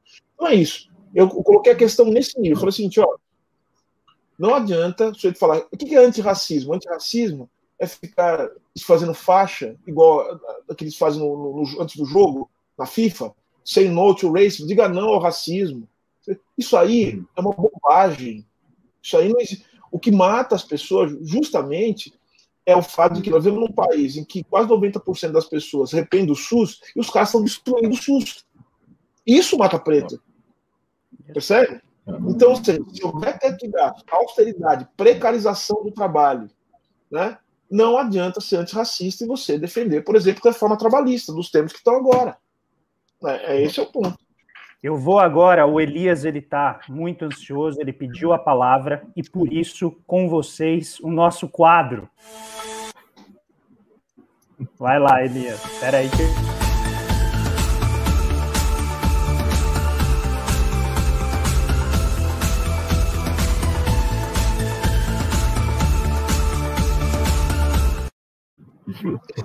Elias e o seu raio jaburizador tá com você a falar. E eu vou, eu vou fechar o microfone de todo mundo, ninguém vai interromper o Elias, a não ser o Silvio. Isso é uma esculhambação, cara. Silvio, é, eu, eu já coloquei aqui, eu já, quando o Haddad esteve aqui, eu me coloquei dessa forma, com você também vou me colocar dessa forma. Eu sou nacionalista, né? E eu me considero também um, um desenvolvimentista dialético, ou seja, aí discordando um pouco do Paulo, né? É um desenvolvimentismo não estruturalista, não cepalino, é um desenvolvimento que busca, inclusive, aprender o ponto mais alto do que o capitalismo pode oferecer, que é um desenvolvimentismo que aponte para uma, uma síntese de socialismo, vamos dizer assim, né? E quando se fala em neoliberalismo, tá, o Papa que hoje é é, é neoliberalismo, poucos, poucas, pouco se fala. Aliás, só para colocar um pressuposto, antes que eu seja cancelado lá na sequência. Eu acredito que, fora de projetos nacionais de desenvolvimento, ou seja, a nação continua sendo a grande ideologia do nosso tempo, tá? não existe solução para a questão racial no Brasil. Ao mesmo tempo em que não existe projeto, aí já é o meu avanço, tá? o meu, a minha superação que eu dei recentemente graças a você, algumas figuras que me, que me influenciam muito nesse debate. Ao mesmo tempo que se a não solução da, solução da questão racial brasileira é, não vai fechar a conta do projeto nacional, ou seja, eu faço uma interação dialética entre projeto nacional e solução da questão racial. Eu confesso que isso é recente na minha, na minha elaboração, tá? E graças a você, Alexis Dantas e outras pessoas, eu tô, eu tô chegando lá, chegando lá. É, mas existe uma questão que pouca gente toca, que é o papel de imperialismo, né? Ou seja, eu acho que a nação é a grande narrativa do narrativa não, a grande narrativa é coisa é, neoliberalismo, né? A grande ideologia do nosso tempo continua sendo a nação, tá? O trabalho continua sendo ao lado da nação, vamos dizer assim, um elemento organizador, vamos dizer assim, de uma nação, né? E interessante notar que as nações que deram certo no mundo, ou que estão aí bombando, sei lá, tão bem, são países que, que prosperaram e que foram guiados e são guiados por uma ideologia que define seu lugar no mundo. Os americanos, por exemplo, o Destino Manifesto define o lugar dos, dos Estados Unidos no mundo. É uma ideologia que une o povo americano e que define o lugar do americano no mundo. O socialismo com características chinesas também é uma, é uma ideologia que, no caso, que, no caso, para o chinês, é o que define o lugar dos chineses no mundo, vamos dizer assim. E no Brasil, o que acontece? No Brasil, existe, vamos dizer assim, já coloquei meu pressuposto, posso falar que é, algumas coisas podem causar polêmicas, vamos dizer assim. Existe, desde a, desde a década de 90, basicamente, uma negação do nacional, pela direita e pela esquerda. Né? Ou seja, a, a direita não é nacionalista, a esquerda que se diz nacionalista é minoria e cada vez mais minoria. E a esquerda que, que e para mim, eu tenho muita dificuldade de acreditar que existe esquerda sem nacionalismo, né? Eu acho, eu não acredito nisso particularmente. Eu acredito, acho que a esquerda tem que ser nacionalista e também antirracista, né? Vem essas questões identitárias, né? Ou seja, que isso acabou tomando lugar, vamos dizer assim, na é, tomando lugar na, na esquerda e muita gente que traz esse que traz essas questões para o Brasil da identidade, da negação do nacional, são pessoas que, pessoas que estudaram nos Estados Unidos. Ou seja, são, você pode perceber, por exemplo, que quando a China, a Índia, a Coreia mandou engenheiros, engenheiros para os Estados Unidos, administradores, o Brasil mandou historiadores, geógrafos, filósofos, né, e voltaram para cá nos últimos 30 anos com essa conversa toda de que o nacional não é importante, de que o Estado na economia é coisa feia, ou seja, inclusive de esquerda, gente de esquerda. Aliás, eu acho que a maior parte da esquerda pensa assim, inclusive né? É, o Estado não é um negócio legal, é, a nação não é, uma, não, é uma, não é algo interessante, é uma coisa que não, não cabe mais, é negócio da globalização. Ou seja, em outras palavras, sabe, eu, tudo, eu acho que o neoliberalismo é uma ideologia de exportação dos Estados Unidos, ou seja, é isso que eu estou querendo colocar aqui para a gente aqui. É evidente que lá dentro tem muito neoliberalismo, mas também é uma, é uma mas eles não abriram mão dos gastos, dos gastos militares, dos gastos governamentais, a Alemanha não diminuiu seu, o, o tamanho de Estado na economia, a França não diminuiu o tamanho de Estado na economia, a Inglaterra nem, não diminuiu o tamanho de Estado na economia, os americanos muito menos. Eu acho que existe um liberalismo nos Estados Unidos no que cerne as questões propriamente sociais, né, vamos dizer assim. Enquanto para o resto da periferia é a destruição do Estado mesmo. E a esquerda abraça isso é, com muita tranquilidade. Para você, você, você tem pensado nessa questão, ou seja, a questão nacional, ou seja, a centralidade dessa, como, como que isso como que isso passa pela sua cabeça, pela sua elaboração, sendo que o mundo ele é ainda ele é ainda é, conformado por grandes blocos de capitais capitaneados por grandes estados nacionais. E, e aonde não existe isso, existem sociedades de decadência, ou seja, onde não existe um projeto nacional, a tendência é sociedades afundarem, vamos dizer assim, não é?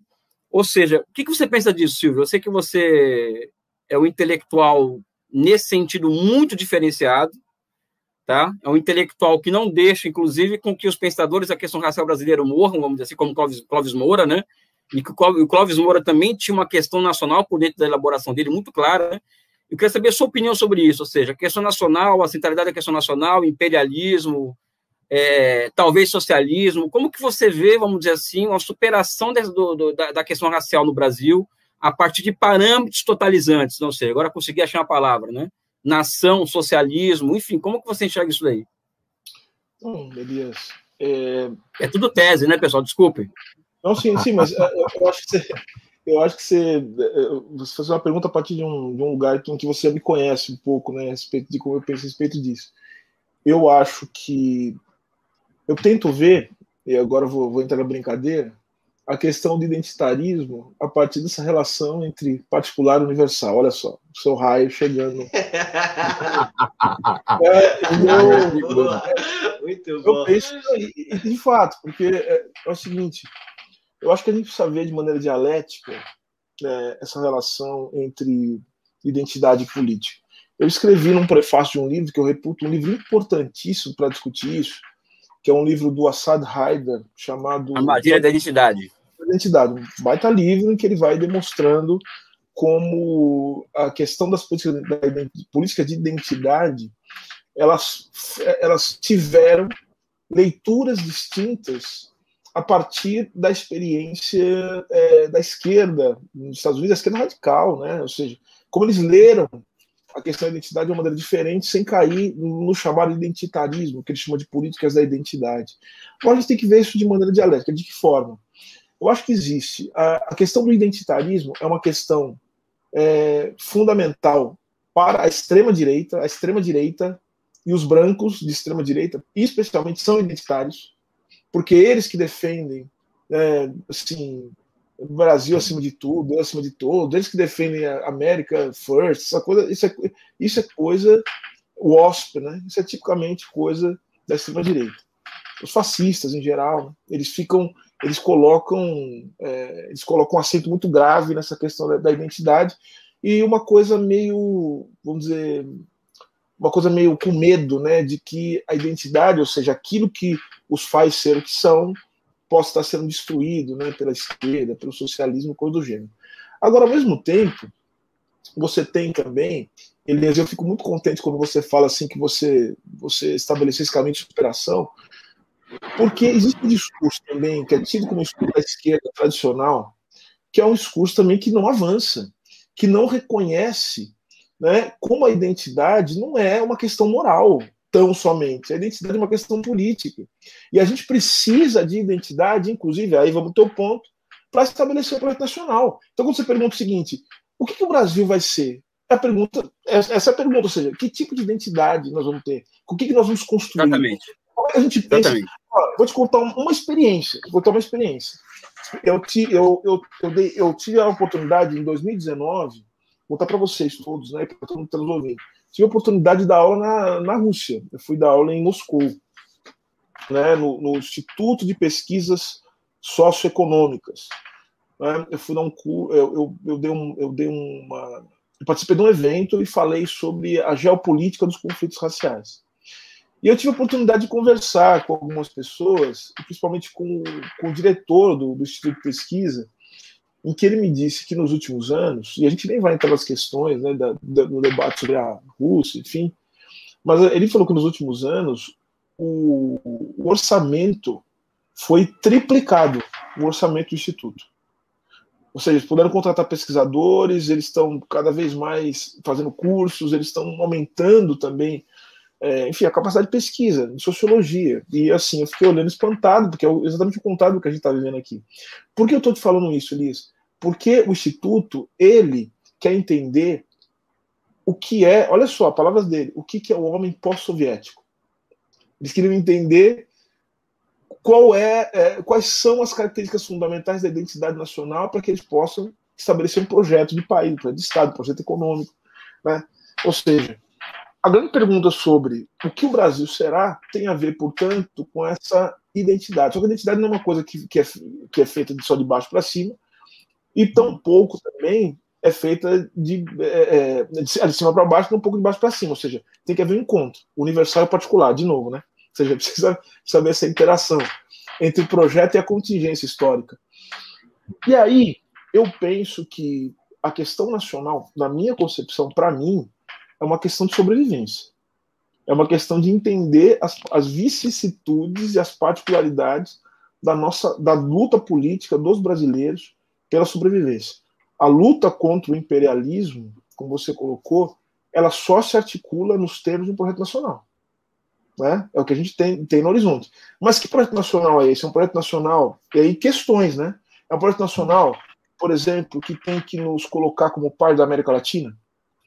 Qual a nossa condição de fazer um projeto nacional que não nos ligue também, que não nos coloque dentro de uma condição específica numa relação com a comunidade internacional?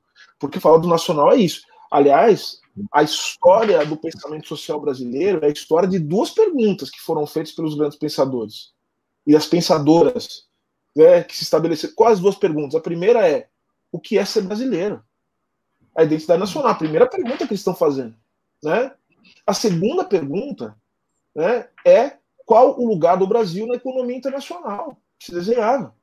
Então, eu acho que pensar sobre a condição nacional é pensar, inclusive, qual a maneira com que nós vamos nos conectar com as nossas características, que nós vamos ter que também pensar nisso dentro de um projeto internacional. E aí, Elias, o socialismo. Como é que a gente vai fazer isso? Qual é o nosso caminho em direção a isso?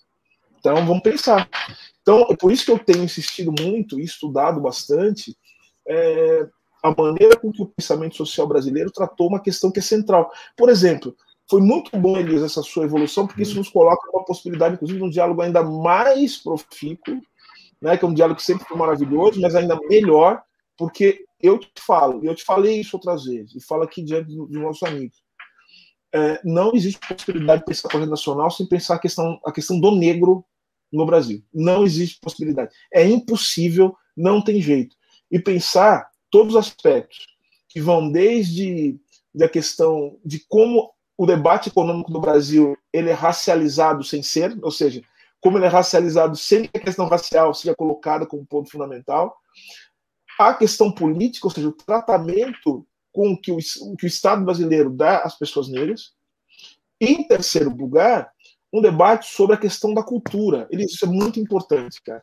Eu acho que tem, tem muita gente legal falando sobre como a gente precisa colocar na linha de frente de um debate nacional aspectos centrais da cultura brasileira. Sabe? Eu acho que isso é parte do debate, um debate contra o imperialismo, da reconstrução do nosso orgulho nacional, defesa do Brasil, né? mas defesa de um Brasil, e aí que está, não é defesa de um Brasil, desse Brasil que existe, não é desse Estado brasileiro, é defesa de um Brasil que a gente vai ter que construir e entender o que ele vai ser. Percebe? A gente vai ter que se colocar na defesa de um projeto que ainda não existe. Porque não dá para defender esse Brasil que tem agora, gente, pelo amor de Deus. Um Brasil que mata, né, que, que, que, mata ou que se insere na morte 70 mil pessoas por ano, sendo que 70% das pessoas são negras, e a gente fica tranquilo em relação a isso.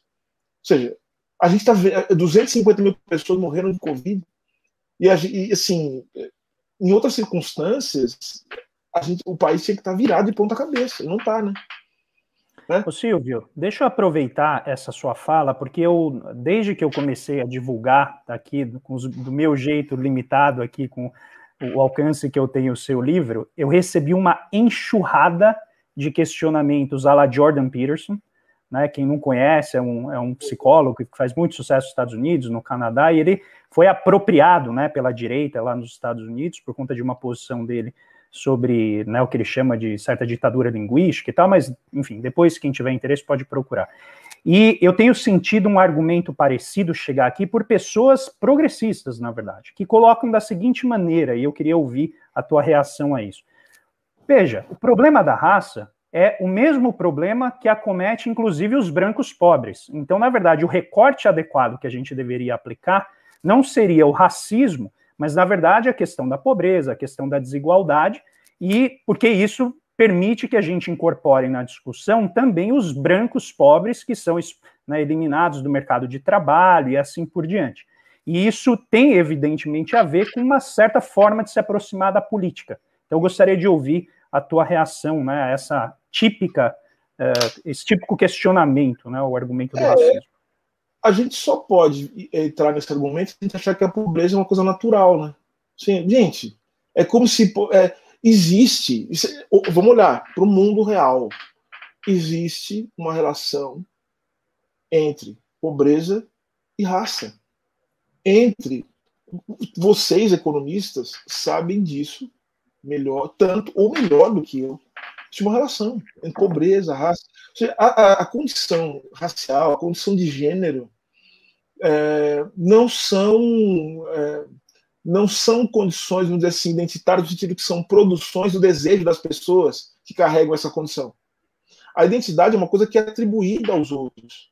Gente, não adianta ficar olhando no espelho e dizer assim: eu sou negro, eu não sou negro, eu não sou negro, eu não sou. Eu não vou deixar de ser negro porque eu tenho desejo de não ser negro. Eu, eu sou negro porque sou tratado enquanto. Percebe? Então, ou seja, a questão toda é que existe uma relação inextrincável. Eu não estou dizendo que é uma relação próxima, uma relação. Não, uma relação inextrincável entre pobreza e a condição racial de gênero. Aí eu vou explicar, eu vou, explicar né? eu vou, vou contar para vocês uma história que é interessante também, que eu, que eu fui refletir nisso é, desde o ano passado, que é o seguinte. O movimento negro, no final dos anos 70, com os anos 80, foi genial. Um movimento, inclusive, muito ligado à esquerda, que depois compôs a base, inclusive a base das reivindicações econômicas dos partidos de esquerda. Quero lembrar que a Constituinte de 88 tinha apenas quatro né, constituintes negros e os quatro ligados aos partidos de esquerda. Né? É, e que, como Elias muito bem lembrou aqui, não eram muito assim, chegados no debate racial nos termos que, que eram colocados. Mas vejam só, é, o, o movimento negro no final dos anos 70 teve uma sacada genial. Sabe o que eles resolveram fazer? Eles resolveram reivindicar acesso à universidade. Mas fala assim, poxa, por que, que não reivindicar melhores, melhores salários? Isso aí não deixou de ser feito. Mas, assim, o foco central da organização foi pelo acesso à universidade. Sabe qual que é a lógica disso? É porque os caras entenderam de maneira genial que a questão racial no Brasil ela está diretamente relacionada ao fato de você ter certas ter, ter, ter a condição de acessar certos espaços, que são o que eu chamo de espaços de branqueamento. Um branco no Brasil, eu, eu repito que eu sempre repito em outros lugares, mas vou deixar de repetir aqui. Não vou deixar de falar. Um branco só é branco no Brasil, tá? Porque se ele sair do Brasil, ele já não é mais branco. Então, você tem que ter mecanismos de racialização do branco também. Como é que você torna um branco branco? Você torna um branco branco fazendo com que ele possa frequentar certos lugares, que ele possa estar em certos espaços, e aí ele vai se subjetivando enquanto branco. A universidade sempre foi um ponto fundamental. Quando você começa a colocar preto dentro da universidade, você começa a bagunçar um pouco essa questão. E começa uma discussão, em um outro nível, sobre a desigualdade social no Brasil, que é uma desigualdade racial, mas que é uma desigualdade econômica. Veja, nos anos 70, 80, Carlos Rasenbaum, que não era negro, é um branco, argentino, estava discutindo essa questão. Estava discutindo e, em termos econômicos, mostrando como havia uma relação entre raça, raça e, e desigualdade racial é, diferença salarial. Esse foi o debate. Então, ou seja, né, é, é, é, o tipo de debate que, que, que só. Não debate, é o tipo de afirmação essa afirmação de que raça, de branco pobre, é, que, é, quando a gente não olha para os dados. Aliás, branco pobre é interessante. Gente, branco pobre, nem existia branco pobre como categoria sociológica. Ninguém ligava para pobre no Brasil. Sabe quando eles começam a falar de branco, colocar branco na frente de pobre? Quando os negros começam a falar de cota. No fim das contas, quem criou a categoria sociológica branco pobre foi o movimento negro. Porque quando eles pedir cota, sabe o que eles falaram? Assim, aí ah, os brancos pobres? Aí os brancos pobres entraram como categoria sociológica para o quê? Para desarticular a reivindicação do movimento negro. Mas é obviamente que por isso que a gente precisa pensar sempre em política universal. Não adianta também ficar. Porque, veja, tem um jeito neoliberal também de falar de cota. Vamos falar disso? Outro dia fazer um debate, ó, Paulo, lá na GV. Vamos fazer um debate na GV sobre, sobre isso.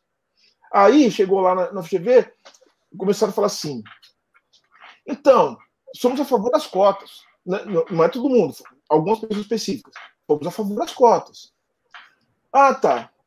Então, porque assim, se chegar um, um, um negro e um branco, né, na minha frente, chegaram na mesma condição, eu escolho o negro. Aí eu falei, por que você escolhe o negro? Porque o negro sofreu muito mais para estar onde ele está, então. E, aí eu falo, ó, você entendeu? Então significa então que ele vai ser capaz de otimizar melhor os recursos, os recursos que a ele foram, foram dados. Vocês notaram então que é o neoliberalismo? E, vamos lá, de novo. Neoliberalismo é a exaltação do sofrimento. O sujeito só merece a vaga porque ele sofreu, como, assim, comeu pão que o diabo amassou para estar ali. Então, isso faz dele o quê? Faz dele um ativo importante para o sujeito que vai se empregar. Então, veja, ele não está entrando lá porque existe uma, vamos lá, vamos acabar com a discriminação contra o negro. Não, é porque o negro, se ele chegou até ali, se ele conseguiu chegar até aquele ponto, é porque ele soube otimizar de maneira mais racional os recursos.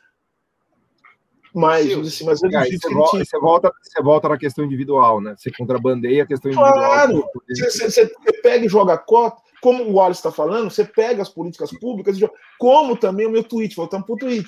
Vocês notaram que eles jogaram o tweet para a questão do Bolsonaro? Ah, mas o Bolsonaro nunca foi neoliberal, porque não sei o quê, intervenção na Petrobras. Gente, eles estão pegando o ato individual. Porque, vejam, a intervenção na Petrobras acabou de sair um artigo muito interessante do professor Gilberto Bekovic, meu amigo, querido, e o professor Rodrigo Salgado também, meu grande amigo, falando sobre isso.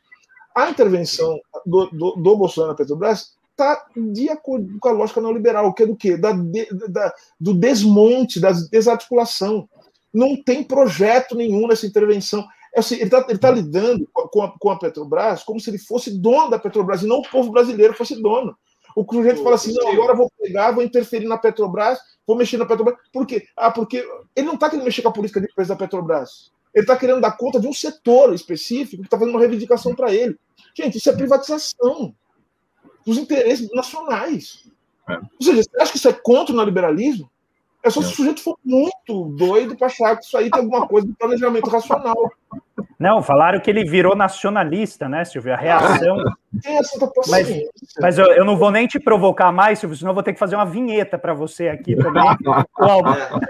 que você André, também vai explodir de raiva aqui. Wallace. Ô, Silvio, eu só queria só complementando, pegando um pouco do que o André falou, e do que você está falando, né? Porque assim, tipo, eu queria, eu queria saber se é, você tem essa perspectiva, porque veja, a, a todo instante se criam novos instrumentos que, na minha concepção, é de uma forma de negação de problemáticas estruturais do capitalismo e do neoliberalismo, que eles estão são intrínsecos. Em que sentido? Por exemplo, o conceito de meritocracia, na minha concepção, claramente é uma forma de negar a condição de classe social, de origem social, que dá a ideia de que você pode, você consegue, basta você querer. Né? Ao mesmo tempo, né, a, a, a questão do racismo, a todo instante, na minha concepção, é um mecanismo de negacionismo por parte das pessoas, né? de, não, de não aceitar que é um problema estrutural que deve ser enfrentado. Né? Então, eu acho que a, a ideia, por exemplo, um pouco daquilo que se fala muito, do mimimi, né? vou usar um termo bem comum e simples, que, so, que é muito usado nas redes sociais, né? Que ah, porque é muito mimimi, porque o identitarismo e na minha concepção, eu acho que da mesma forma que usar, por exemplo, o conceito de colaborador, o colaborador é um negacionismo na condição de trabalhador explorado que gera mais valia. Como também se tenta a todo instante se negar a condição do racismo, sabe? E aí entra toda essa lógica e o, o, o debate, por exemplo, de usar né, o Bolsonaro, como você bem mesmo, eu acho que foi muito bom essa sua a, você trazer esse ponto de atribuir, André, por exemplo, ao Bolsonaro um nacionalismo que não existe. Uma não intervenção, e veja, o conceito de intervenção, a gente discutiu isso no domingo passado, ele é, ele toma uma forma pejorativa de acordo com que tipo de intervenção se faz. Se é uma intervenção que contraria os interesses de uma elite branca, do mercado, é uma interferência que é ruim. Mas quando, por exemplo, no mesmo dia o Bolsonaro anunciou que privatizaria a Eletrobras, era apenas um processo de capitalização. Não se usa o conceito de interferência. Então, a todo instante, a grande imprensa, né, aqueles que defendem. Veja, o neoliberalismo, aí eu, só para concluir, é, muita gente não gosta de discutir o conceito de neoliberalismo, porque o neoliberalismo em si só é um fracasso historicamente. Empiricamente historicamente, o neoliberalismo no combate a problemas estruturais é um fracasso. E quando a gente usa e debate o termo neoliberalismo, é dizer que as suas ideias são ultrapassadas e não modernas, porque elas não resolvem, elas aprofundam problemas estruturais. Senhoras e senhores.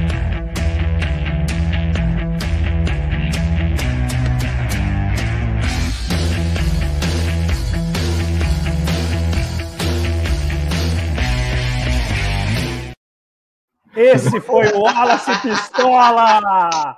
A gente estava com medo, Silvio, por deferência a você, que o Wallace Pistola não fosse aparecer. Mas foi. Não teve não, ele pareceu todo tímido aí e tal, nem parecia é, o Wallace, todo, todo filosófico tal, Ô, Silvio, a gente só não né? pode falar do Salim Matar, porque senão vai ser essa vinheta até o fim da live. Maluco. Mas vai lá. Vou manter o nível. Né?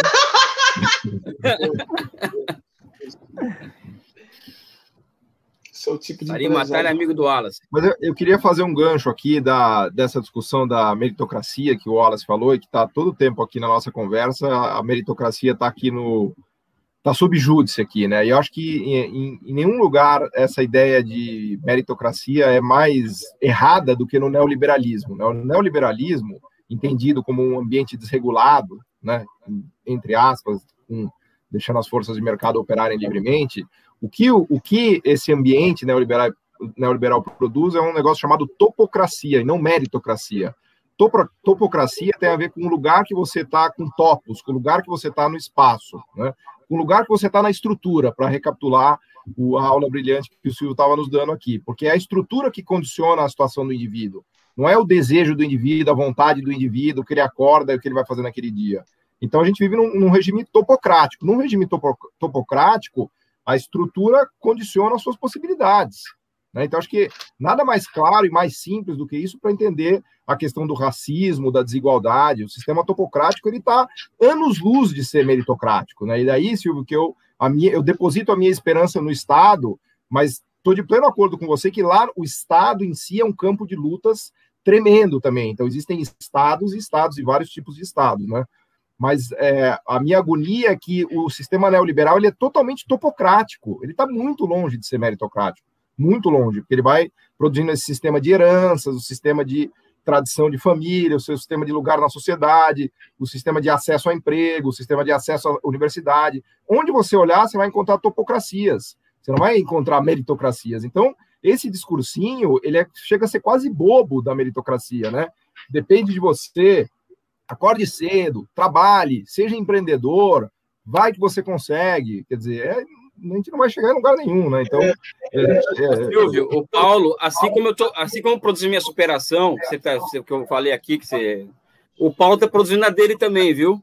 Eu tô, não, eu, eu tô achando, eu tô vendo. Não, porque, cara, teve um programa que ele defendeu Cuba, o direito de Cuba ser socialista, inclusive. Ele já defendeu aqui nesse programa. E eu quero tá? só aproveitar esse momento, houve muita ansiedade sobre isso, Silvio, e aí você tem a palavra abertamente, mas as pessoas me pediram, eu tive que fazer isso, tá, Silvio? Então, essa fala do Paulo é ilustração de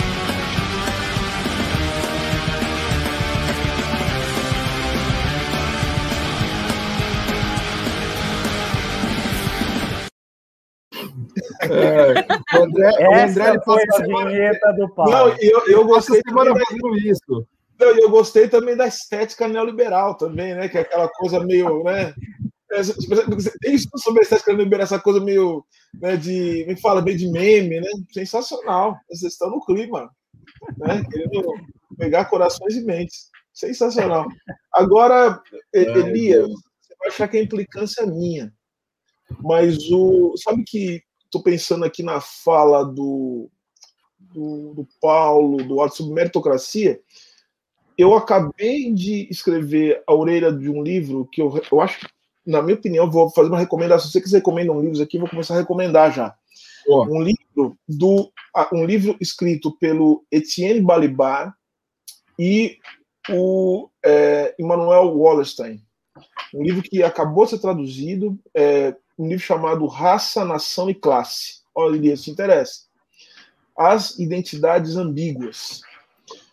Esse livro, eu acho que é um dos mais sofisticados a tratar da questão racial, inclusive vários insights que eu, que eu, que eu tive sobre a questão racial e a questão econômica, inclusive, foram desse livro. Por exemplo, tem uma, uma coisa que o Balibar fala, eu acho muito sofisticado, ele fala assim, que é, a raça, ela é uma forma... Balibar é o que escreveu o Paulo Sério, é esse? Exatamente. O Balibar escreveu, eu próprio, o Balibar ele escreveu, ele escreve que a raça ela é parte de um processo de subsunção real do trabalho ao capital. Eu acho sensacional isso. Essa hum. frase pum, explodiu minha cabeça. Porque deu para ver como você, como a história do capitalismo é a história também da criação dos parâmetros raciais a fim de você acomodar no plano da realidade né, todas as desigualdades que são inerentes né, ao processo de reprodução do capitalismo. Então, o, o, isso aí foi um, foi um baita do insight, né, quando ele coloca. Mas agora, da meritocracia, veja só, Paulo, é, o, o, o Wallerstein ele fala assim, ele fala que a meritocracia é uma espécie de ponto alquímico que permite é, a transformação da universalidade né, é, assim, das relações do capitalismo é, na particularidade das questões nacionais. Né? Ou seja, você, você internaliza as contradições passando pela peneira da meritocracia. De que maneira? Se torna uma forma de você explicar as desigualdades, você explicar também por que certos grupos sociais eles são eles estão no topo né? Então, a meritocracia acaba funcionando. E, ele, e tem alguns mecanismos meritocráticos, porque assim, não é só a meritocracia como ideologia, mas tem os mecanismos meritocráticos que vão permitindo essa diferenciação. Como é que funciona esse mecanismo? Por exemplo, vestibular. Né? Vestibular é isso, é um mecanismo meritocrático. Né? As formas de. É, é, a lógica neoliberal do. do enfim. É, os rituais de sofrimento, né? Veja esses programas de reality shows, né? Ou seja, isso é meritocracia neoliberal. O sujeito que aguenta o sofrimento durante 100 dias dentro de uma casa, sofrendo igual o demônio lá, né? É, é uma pessoa que merece ganhar um milhão e meio. É uma coisa, é uma coisa. E as pessoas ficam chamando de jogo. Você percebe que tem uma coisa também neoliberal que é do jogo, hum. que é a coisa do de você. O mundo é um grande cassino. Você não tem como planejar a sua vida. Tudo pode ser tudo é o resultado de uma ação que você, como indivíduo, pratique, né? ou seja, desde que você acorde cedo, que você, sei lá, faça yoga, que você coma os alimentos, assim, tal, você vai estar mais preparado para esse grande jogo, né, esse day trade que é o mundo.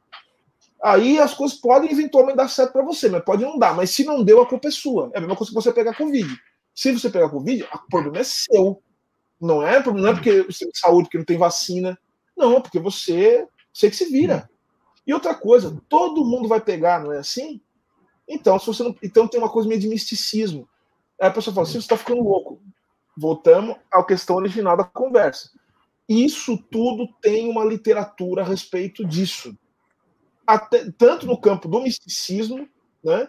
essa coisa de, sabe, o, o, neoliberal, tem, tem até agora, tem uns fascistas zen, né? O cara é meio zen e é fascista.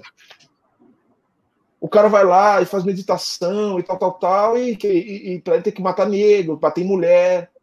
Percebe? Essa aí eu vou ter, essa eu vou ter que parar para pensar depois. Tem, faci, tem, fascista zen. Não é assim, não, porque o por que o cara vira? Porque o cara, de alguma maneira, ele, ele, ele acha que se ele ficar. É, se ele conseguir se conectar com alguma coisa que é. Enfim.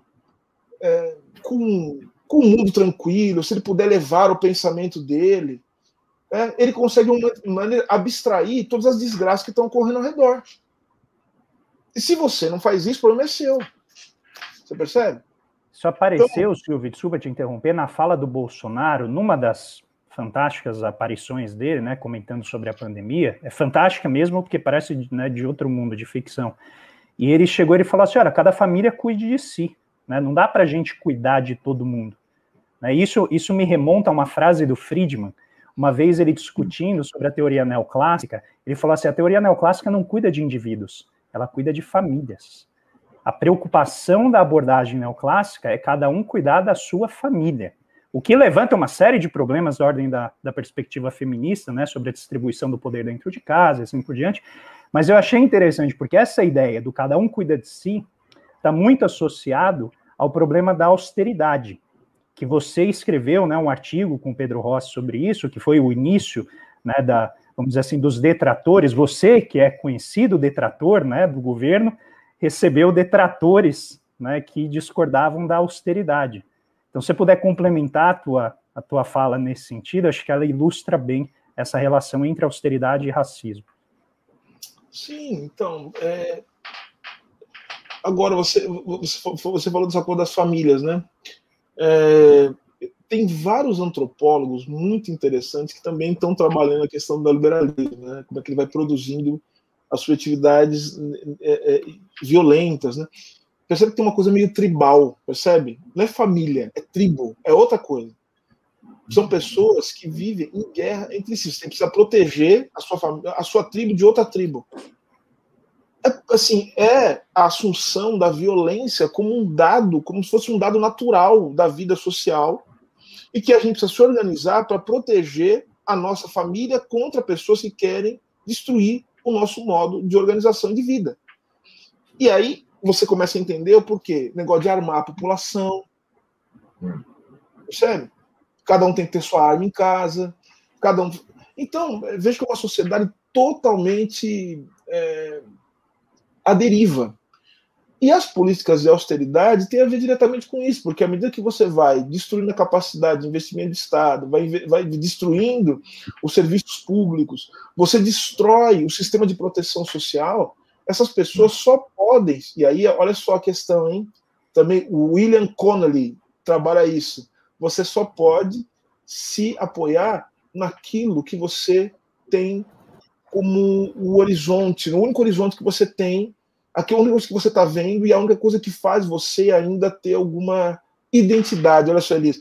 Essa ideia da identidade é a ideia de que a ideia de integridade.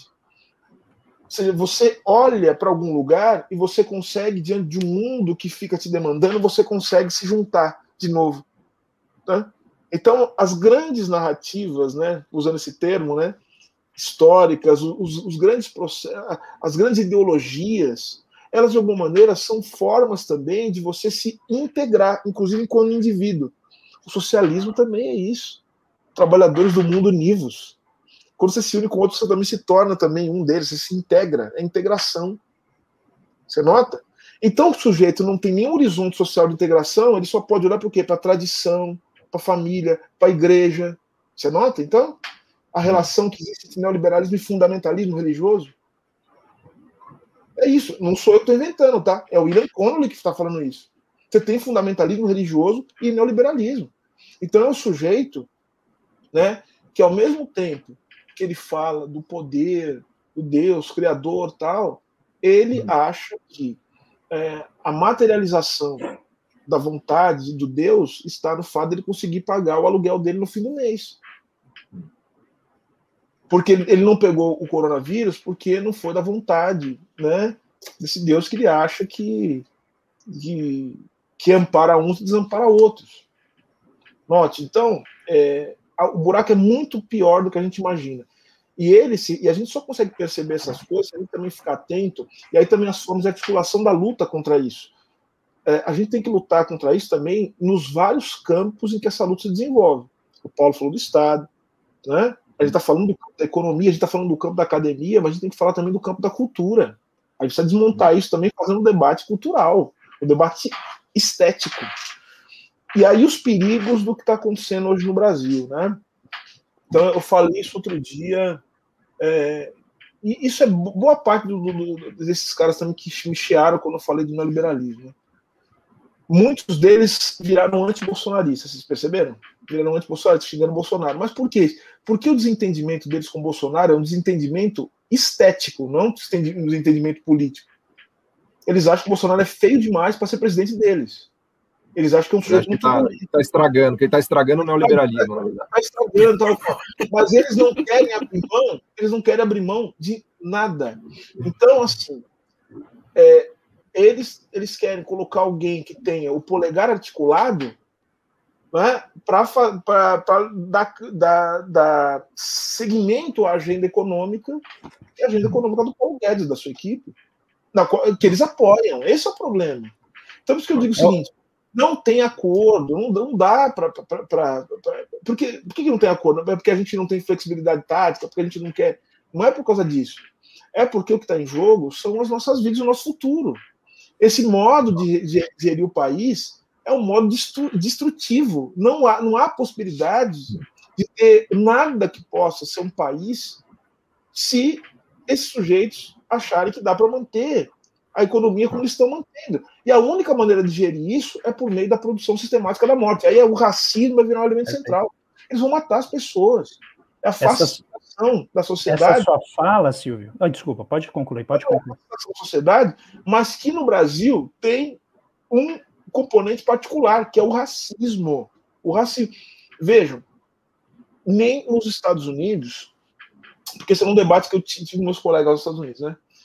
um colega meu falou assim: gente, se fosse um colega negro, né? Professor de direito. Eu não sei como vocês suportam aquilo no Brasil. Se fosse aqui, vocês iam ver. Eu falei, se fosse aqui, nada, se fosse aqui, vocês estavam mortos. Vocês não têm noção do que a gente luta lá. Porque o Estado brasileiro é de uma violência tal que vocês não têm noção. Vocês não têm a noção do número de revoltas que foram, que, que o Brasil, né? Que o Brasil experimentou desde o período colonial revolta com a gente mesmo, mas assim, quando eles sufocam revolta, eles matam 12 mil, 10 mil pessoas na, na revolta. A gente a gente está acostumado com esse tipo de violência. E outra coisa, existe toda uma, uma, uma, uma conivência da sociedade com esse tipo de violência. Porque você não tenha dúvida, se tivesse alguma coisa parecida com o Black Lives Matter aqui no Brasil, pense que um policial ia pegar, ia abraçar o manifestante, ia colocar a mão para cima, Nada, ele ia atirar. E sabe o que ia acontecer? No final da tarde, aqueles programas policiais, que isso aí não pode ter num país civilizado, eles estavam aplaudindo isso aí. Isso aí não pode ter. Isso não é. Eles estavam aplaudindo, falando assim, mesmo, tem que matar esses caras. Ninguém ia fazer nada, Ministério Público não ia fazer nada, juiz não ia fazer nada.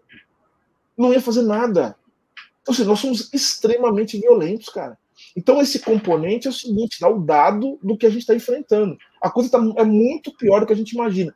E essa reação, quando se fala neoliberalismo, não é nem assim, é um pedacinho do que essa gente é capaz de fazer.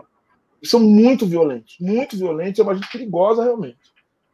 Eu ia apenas complementar, Silvio, você falou um negócio que me lembrou de uma agenda que vem desde o Clinton, né, e perpassou o Bush, perpassou o governo Obama, que é a ideia do neoliberalismo com compaixão. Né? Então, é a ideia de você manter a estrutura e você vai fazendo medidas compensatórias muito marginais, né, que dão aquela sensação que você está contendo o problema. O problema é que quando essa, essa político, esse projeto atravessou o Atlântico com o Bolsonaro, perdeu a estética da compaixão.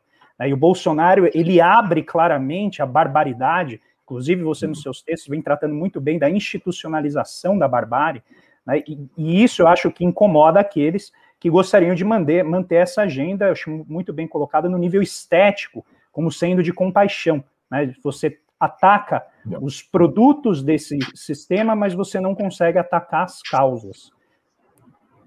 Esse é o grande incômodo, esse é o grande incômodo que o Bolsonaro gera mesmo. Isso aí vocês pegaram na veia, assim, dessa questão, eu acho. Não, ele tem, tem, um problema, né? Assim é, assim, é que eu falei, tem um pessoal que é muito pedestre, assim, muito baixo nível. É, e, e, assim, e não é capaz de perceber esses, esses contornos, porque assim, o que a gente está vendo no Brasil hoje, senhores, é uma tragédia sem precedentes. Assim. A gente vai demorar anos. Eu, particularmente, eu, eu, espero estar errado, mas eu acho que a gente perdeu uma geração. A gente perdeu uma geração. Assim, é, a gente vai lutar nos próximos anos para fazer do Brasil, e eu estou junto com o Elias dessa, história, para fazer do Brasil um, um lugar habitável, assim, que para o futuro. Eu não sei se nós, mesmo com a idade que temos, assim, para os 40, 40 anos, eu não sei se a gente vai ver isso aí. Mas tudo, tudo bem também, se a gente conseguir né, estabelecer um caminho né, para que as pessoas possam palmilhar o caminho das pessoas em direção ao futuro, tá tudo certo, não tem problema nenhum, não. Vamos, a gente está chegando num ponto que a gente, a gente tem, tem, tem que olhar e preparar o, o futuro. Mas a questão toda é, eu acho que a gente perdeu uma geração. Perdeu uma geração. E, e aí que a importância da gente não abrir mão de escrever, de falar, de, de apontar esses caminhos. E mostrar. É, o, o André falou uma coisa interessante. Ele falou assim que existe essa. É, essa é, essa brutalização, né? O, o livro da Shirley Bem fala disso, né? O brutalismo. Né? Existe um, um, uma brutalização é, e uma absurdização também da estética política, né? É, é assim, o bonito é, é, é, bonito ser feio, sabe? Uma coisa horrorosa, assim, né? Sujeito horroroso, com práticas horrorosas. O Elias é do samba, eu vou falar uma coisa que ele vai entender muito bem. Cara, é, o jeito que, que, que, esse, que a família presidencial age publicamente querendo dizer que é um jeito que as, as pessoas do povo agem, isso não é verdade.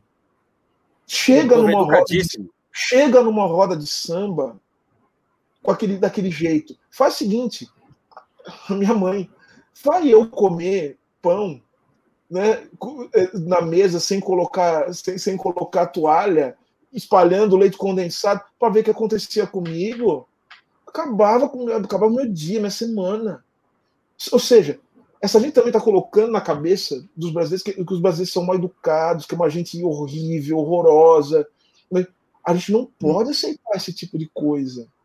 A gente não pode render esse tipo de coisa. A reconstrução de um projeto nacional passa pelo fato da gente também colocar essas questões como sendo questões fundamentais da construção de uma brasilidade, uma brasilidade que seja que seja que permita ser acoplada numa, num desenho institucional. O nosso desafio é o seguinte: como é que a gente desenha instituições que possam acoplar essa brasilidade, isso aí que o povo brasileiro tem de melhor e que está sendo sufocado por essa gente.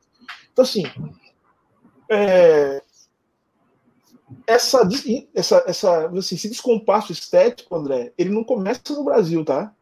Sim, veja. Gente, o, o Trump um assediador de mulher, um sujeito mal educado, um sujeito horroroso, sem moto. Isso, isso, é horrível. O que a gente tem antes é o seguinte: é uma apresentação de um neoliberalismo que, que assim, que esse assim, é o identitário, né? Que de, da diversidade. Politica, ele é politicamente correto, né? É limpeza, é, né? Politicamente é correto. Eu não gosto de politicamente correto porque isso aí virou uma coisa da direita para ficar atacando a gente quando a gente fala de racismo. Então, assim, mas virou uma coisa, né, meio bonitinha, não sei o quê. Né? né.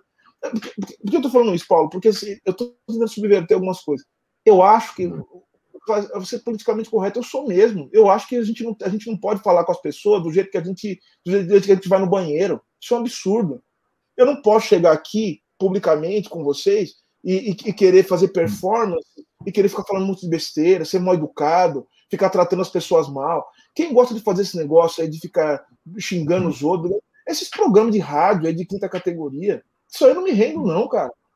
Eu sou. Se, se isso é politicamente correto, eu sou, porque eu, eu, eu, trato as pessoas com respeito. Porque a hora que eu tiver que desrespeitar alguém, aí, meu camarada, aí vai valer. Aí o bicho vai pegar e nossa treta é de outro nível. É? Eu, não sou, eu não sou legal. É o Silvio Pistola. É, não sou, assim, eu sou, eu sou educado. Ô, Silvio, eu vou fazer o convite aqui ao vivo, tá? Você já tem um lugar aqui no Conexão Xangai quando você quiser. É só você avisar. Ó, já encaixou bonitinho aqui na tela, tá aqui feito. Tamo junto. Não, imagina. Tem que passar uma risca no chão e nos diferenciar dessa gente. Eu, eu, eu, eu, eu faço o seguinte: eu, eu, eu, eu faço o seguinte, eu até mesmo prefiro sequer usar os termos que eles usam. Tem que ficar muito, muito, muito, tem, que ficar muito marcada a, a, o que me distancia. Eu não vou tratar mal, eu não vou ficar fazendo performance. Eu vou falar assim, eles vão arrumar uma briga, Paulo, vamos arrumar uma briga aqui, a gente pega, xinga o outro tal, e depois a gente acha que isso é normal. Não é normal. Se você me xingar, sabe o que eu vou fazer? Eu vou ficar quieto, eu vou falar, eu tô saindo tal, e depois eu me acerto com você. Porque assim, não vou ficar brigando com é isso, cara. Não, não, não tem as pessoas. A gente não tem mais o mundo não tem mais esfíncter. Disse tudo agora. É, não, não é, não, é isso, é uma coisa psicanalítica. Não, você, eu, vou, eu vou fazer um card com a tua foto. Essa e essa frase, essa frase. Não, isso aqui não, não é possível uma coisa dessa. A gente não pode despejar no espaço público é, esse, esse, tipo de coisa, aceitar esse tipo de gente. Entendeu? Tem que, tem que, então, Elias, tem a questão da econômica e tal, mas economia não é o que esses caras pensam em economia. Economia são relações de produção. Relações, relações de produção se referem tanto à vida material, mas à vida imaterial. Também o sentido que se dá à vida. Então, eu preciso o tempo todo cultivar o respeito às pessoas. Se eu não respeito as pessoas. E, eu, e, e, e quando eu me contraponho isso, não é que eu estou desrespeitando meu opositor eu estou combatendo pessoas que não têm respeito pelas outras. Isso é outra, aí, aí é outra história. Aí a gente já começa aí, aí em outros termos. Perfeito. Silvio, a gente agradece demais. Estamos com quase duas horas de live. Eu sei que pela audiência, pela, pelos espectadores, a gente vai aqui até o dia nascer de novo. Mas eu quero agradecer e, para minha parte, né, dessa, dessa, desse nosso encontro que eu preparo com todo o carinho, né, que para mim é o momento que precisa ter, né, que é o momento lírico.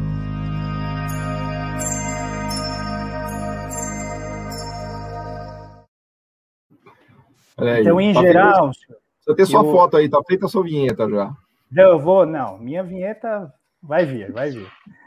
Eu, eu geralmente aqui, Silvio, eu trago um momento que tanto os convidados como nós, a gente faz né, a apresentação de uma poesia, né, você fique absolutamente à vontade, caso você queira fazer, né, recitar uma poesia ou um trecho que é significativo para você. Mas eu gostaria de, de apresentar essa, porque para mim, assim, você não tem ideia da importância que é esse dia hoje para eu conversar com você. Para mim, assim, é, é um marco no canal, né, então eu, fico, eu fiquei muito emocionado de ter que fazer aquela pergunta para você sobre a questão do, banco, do branco pobre, mas eu achei que você tinha que responder e não um branco né, um branco de classe média alta, falar isso é diferente né, de alguém que vive tudo isso que você escreve nos livros e tem uma trajetória fantástica de reflexão, mas também de experiência.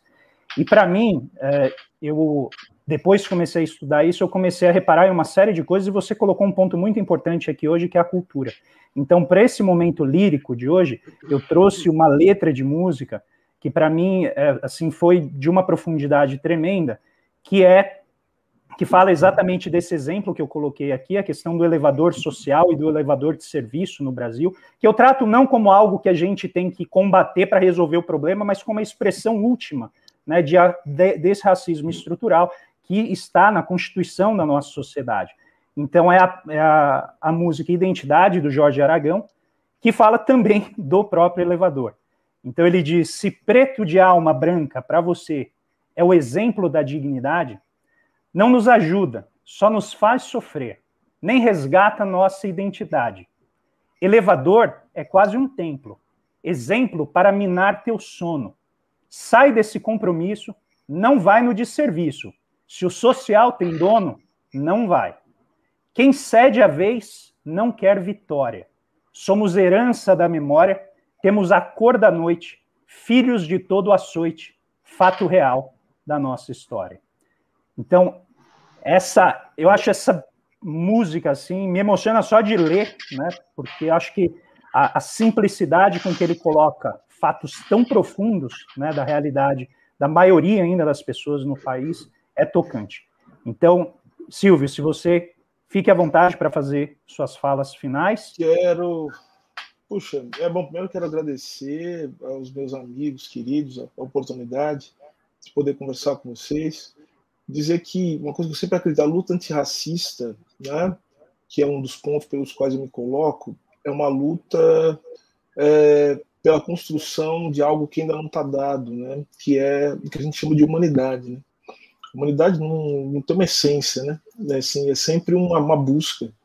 E eu concordo muito com o Fanon quando ele fala que a, a construção dessa humanidade que ainda não que, que ainda está né, no porvir é sempre um sair da grande noite, o que significa que toda luta antirracista é uma luta contra a existência de raça. Não pode haver raça. Mas não se trata de uma questão de desejo, né? A não existência das raças como forma de classificação dos seres humanos depende também de uma mudança radical na forma com que nós produzimos as condições materiais da nossa vida, na forma como nós nos organizamos politicamente. Então, depende de uma mudança profunda na sociedade, nas estruturas sociais. Eu quero terminar é, lendo também, um exemplo, o André me inspirou nesse sentido, lendo também a letra de uma música que eu gosto muito, que é uma música do João Nogueira, né, que chama minha missão, né? Então o João Longueira diz assim na, na letra da música, né? Ele fala assim: quando eu canto é para aliviar meu pranto e o pranto de quem já tanto sofreu. Quando eu canto, estou sentindo a luz de um santo, estou ajoelhado aos pés de Deus. Canto para anunciar o dia, canto para amenizar a noite, canto para denunciar o açoite, canto também contra a tirania. Canto porque numa melodia acendo no coração do povo a esperança de um mundo novo e a luta para se viver em paz. É isso. Obrigado, gente. Muito obrigado. Gente, eu acho que não há mais não há mais cérebro para continuar depois de tanta emoção. Eu agradeço demais, Paulo, Elias, Wallace, Silvio. Muito obrigado. Fiquei honrado pela tua presença. Pessoal, fiquem muito bem. Uma excelente semana para vocês. A gente vai fazer uma pausa agora de duas semanas para recobrar o gás então, o Silvio faz aqui esse fecho dessa primeira etapa do Conexão Xangai com muita honra. Agradeço demais a vocês, fiquem antenados aqui no canal. A gente não vai ter o Conexão Xangai, mas vai ter outras coisas. Quarta-feira vamos ter aqui uma discussão sobre financiamento da educação, se ela vale o quanto pesa no Brasil, com Hélida Graziani. Né? A gente vai ter o Salomão Ximenes e o grande Gregório Grisa. A gente vai falar sobre por que, é tão difícil a gente financiar a educação. Então, venho aqui excepcionalmente, a live de quinta será na quarta, às sete horas da noite. Gente, muito obrigado. Fiquem muito bem. Uma excelente semana a todos Valeu. e todas. Valeu.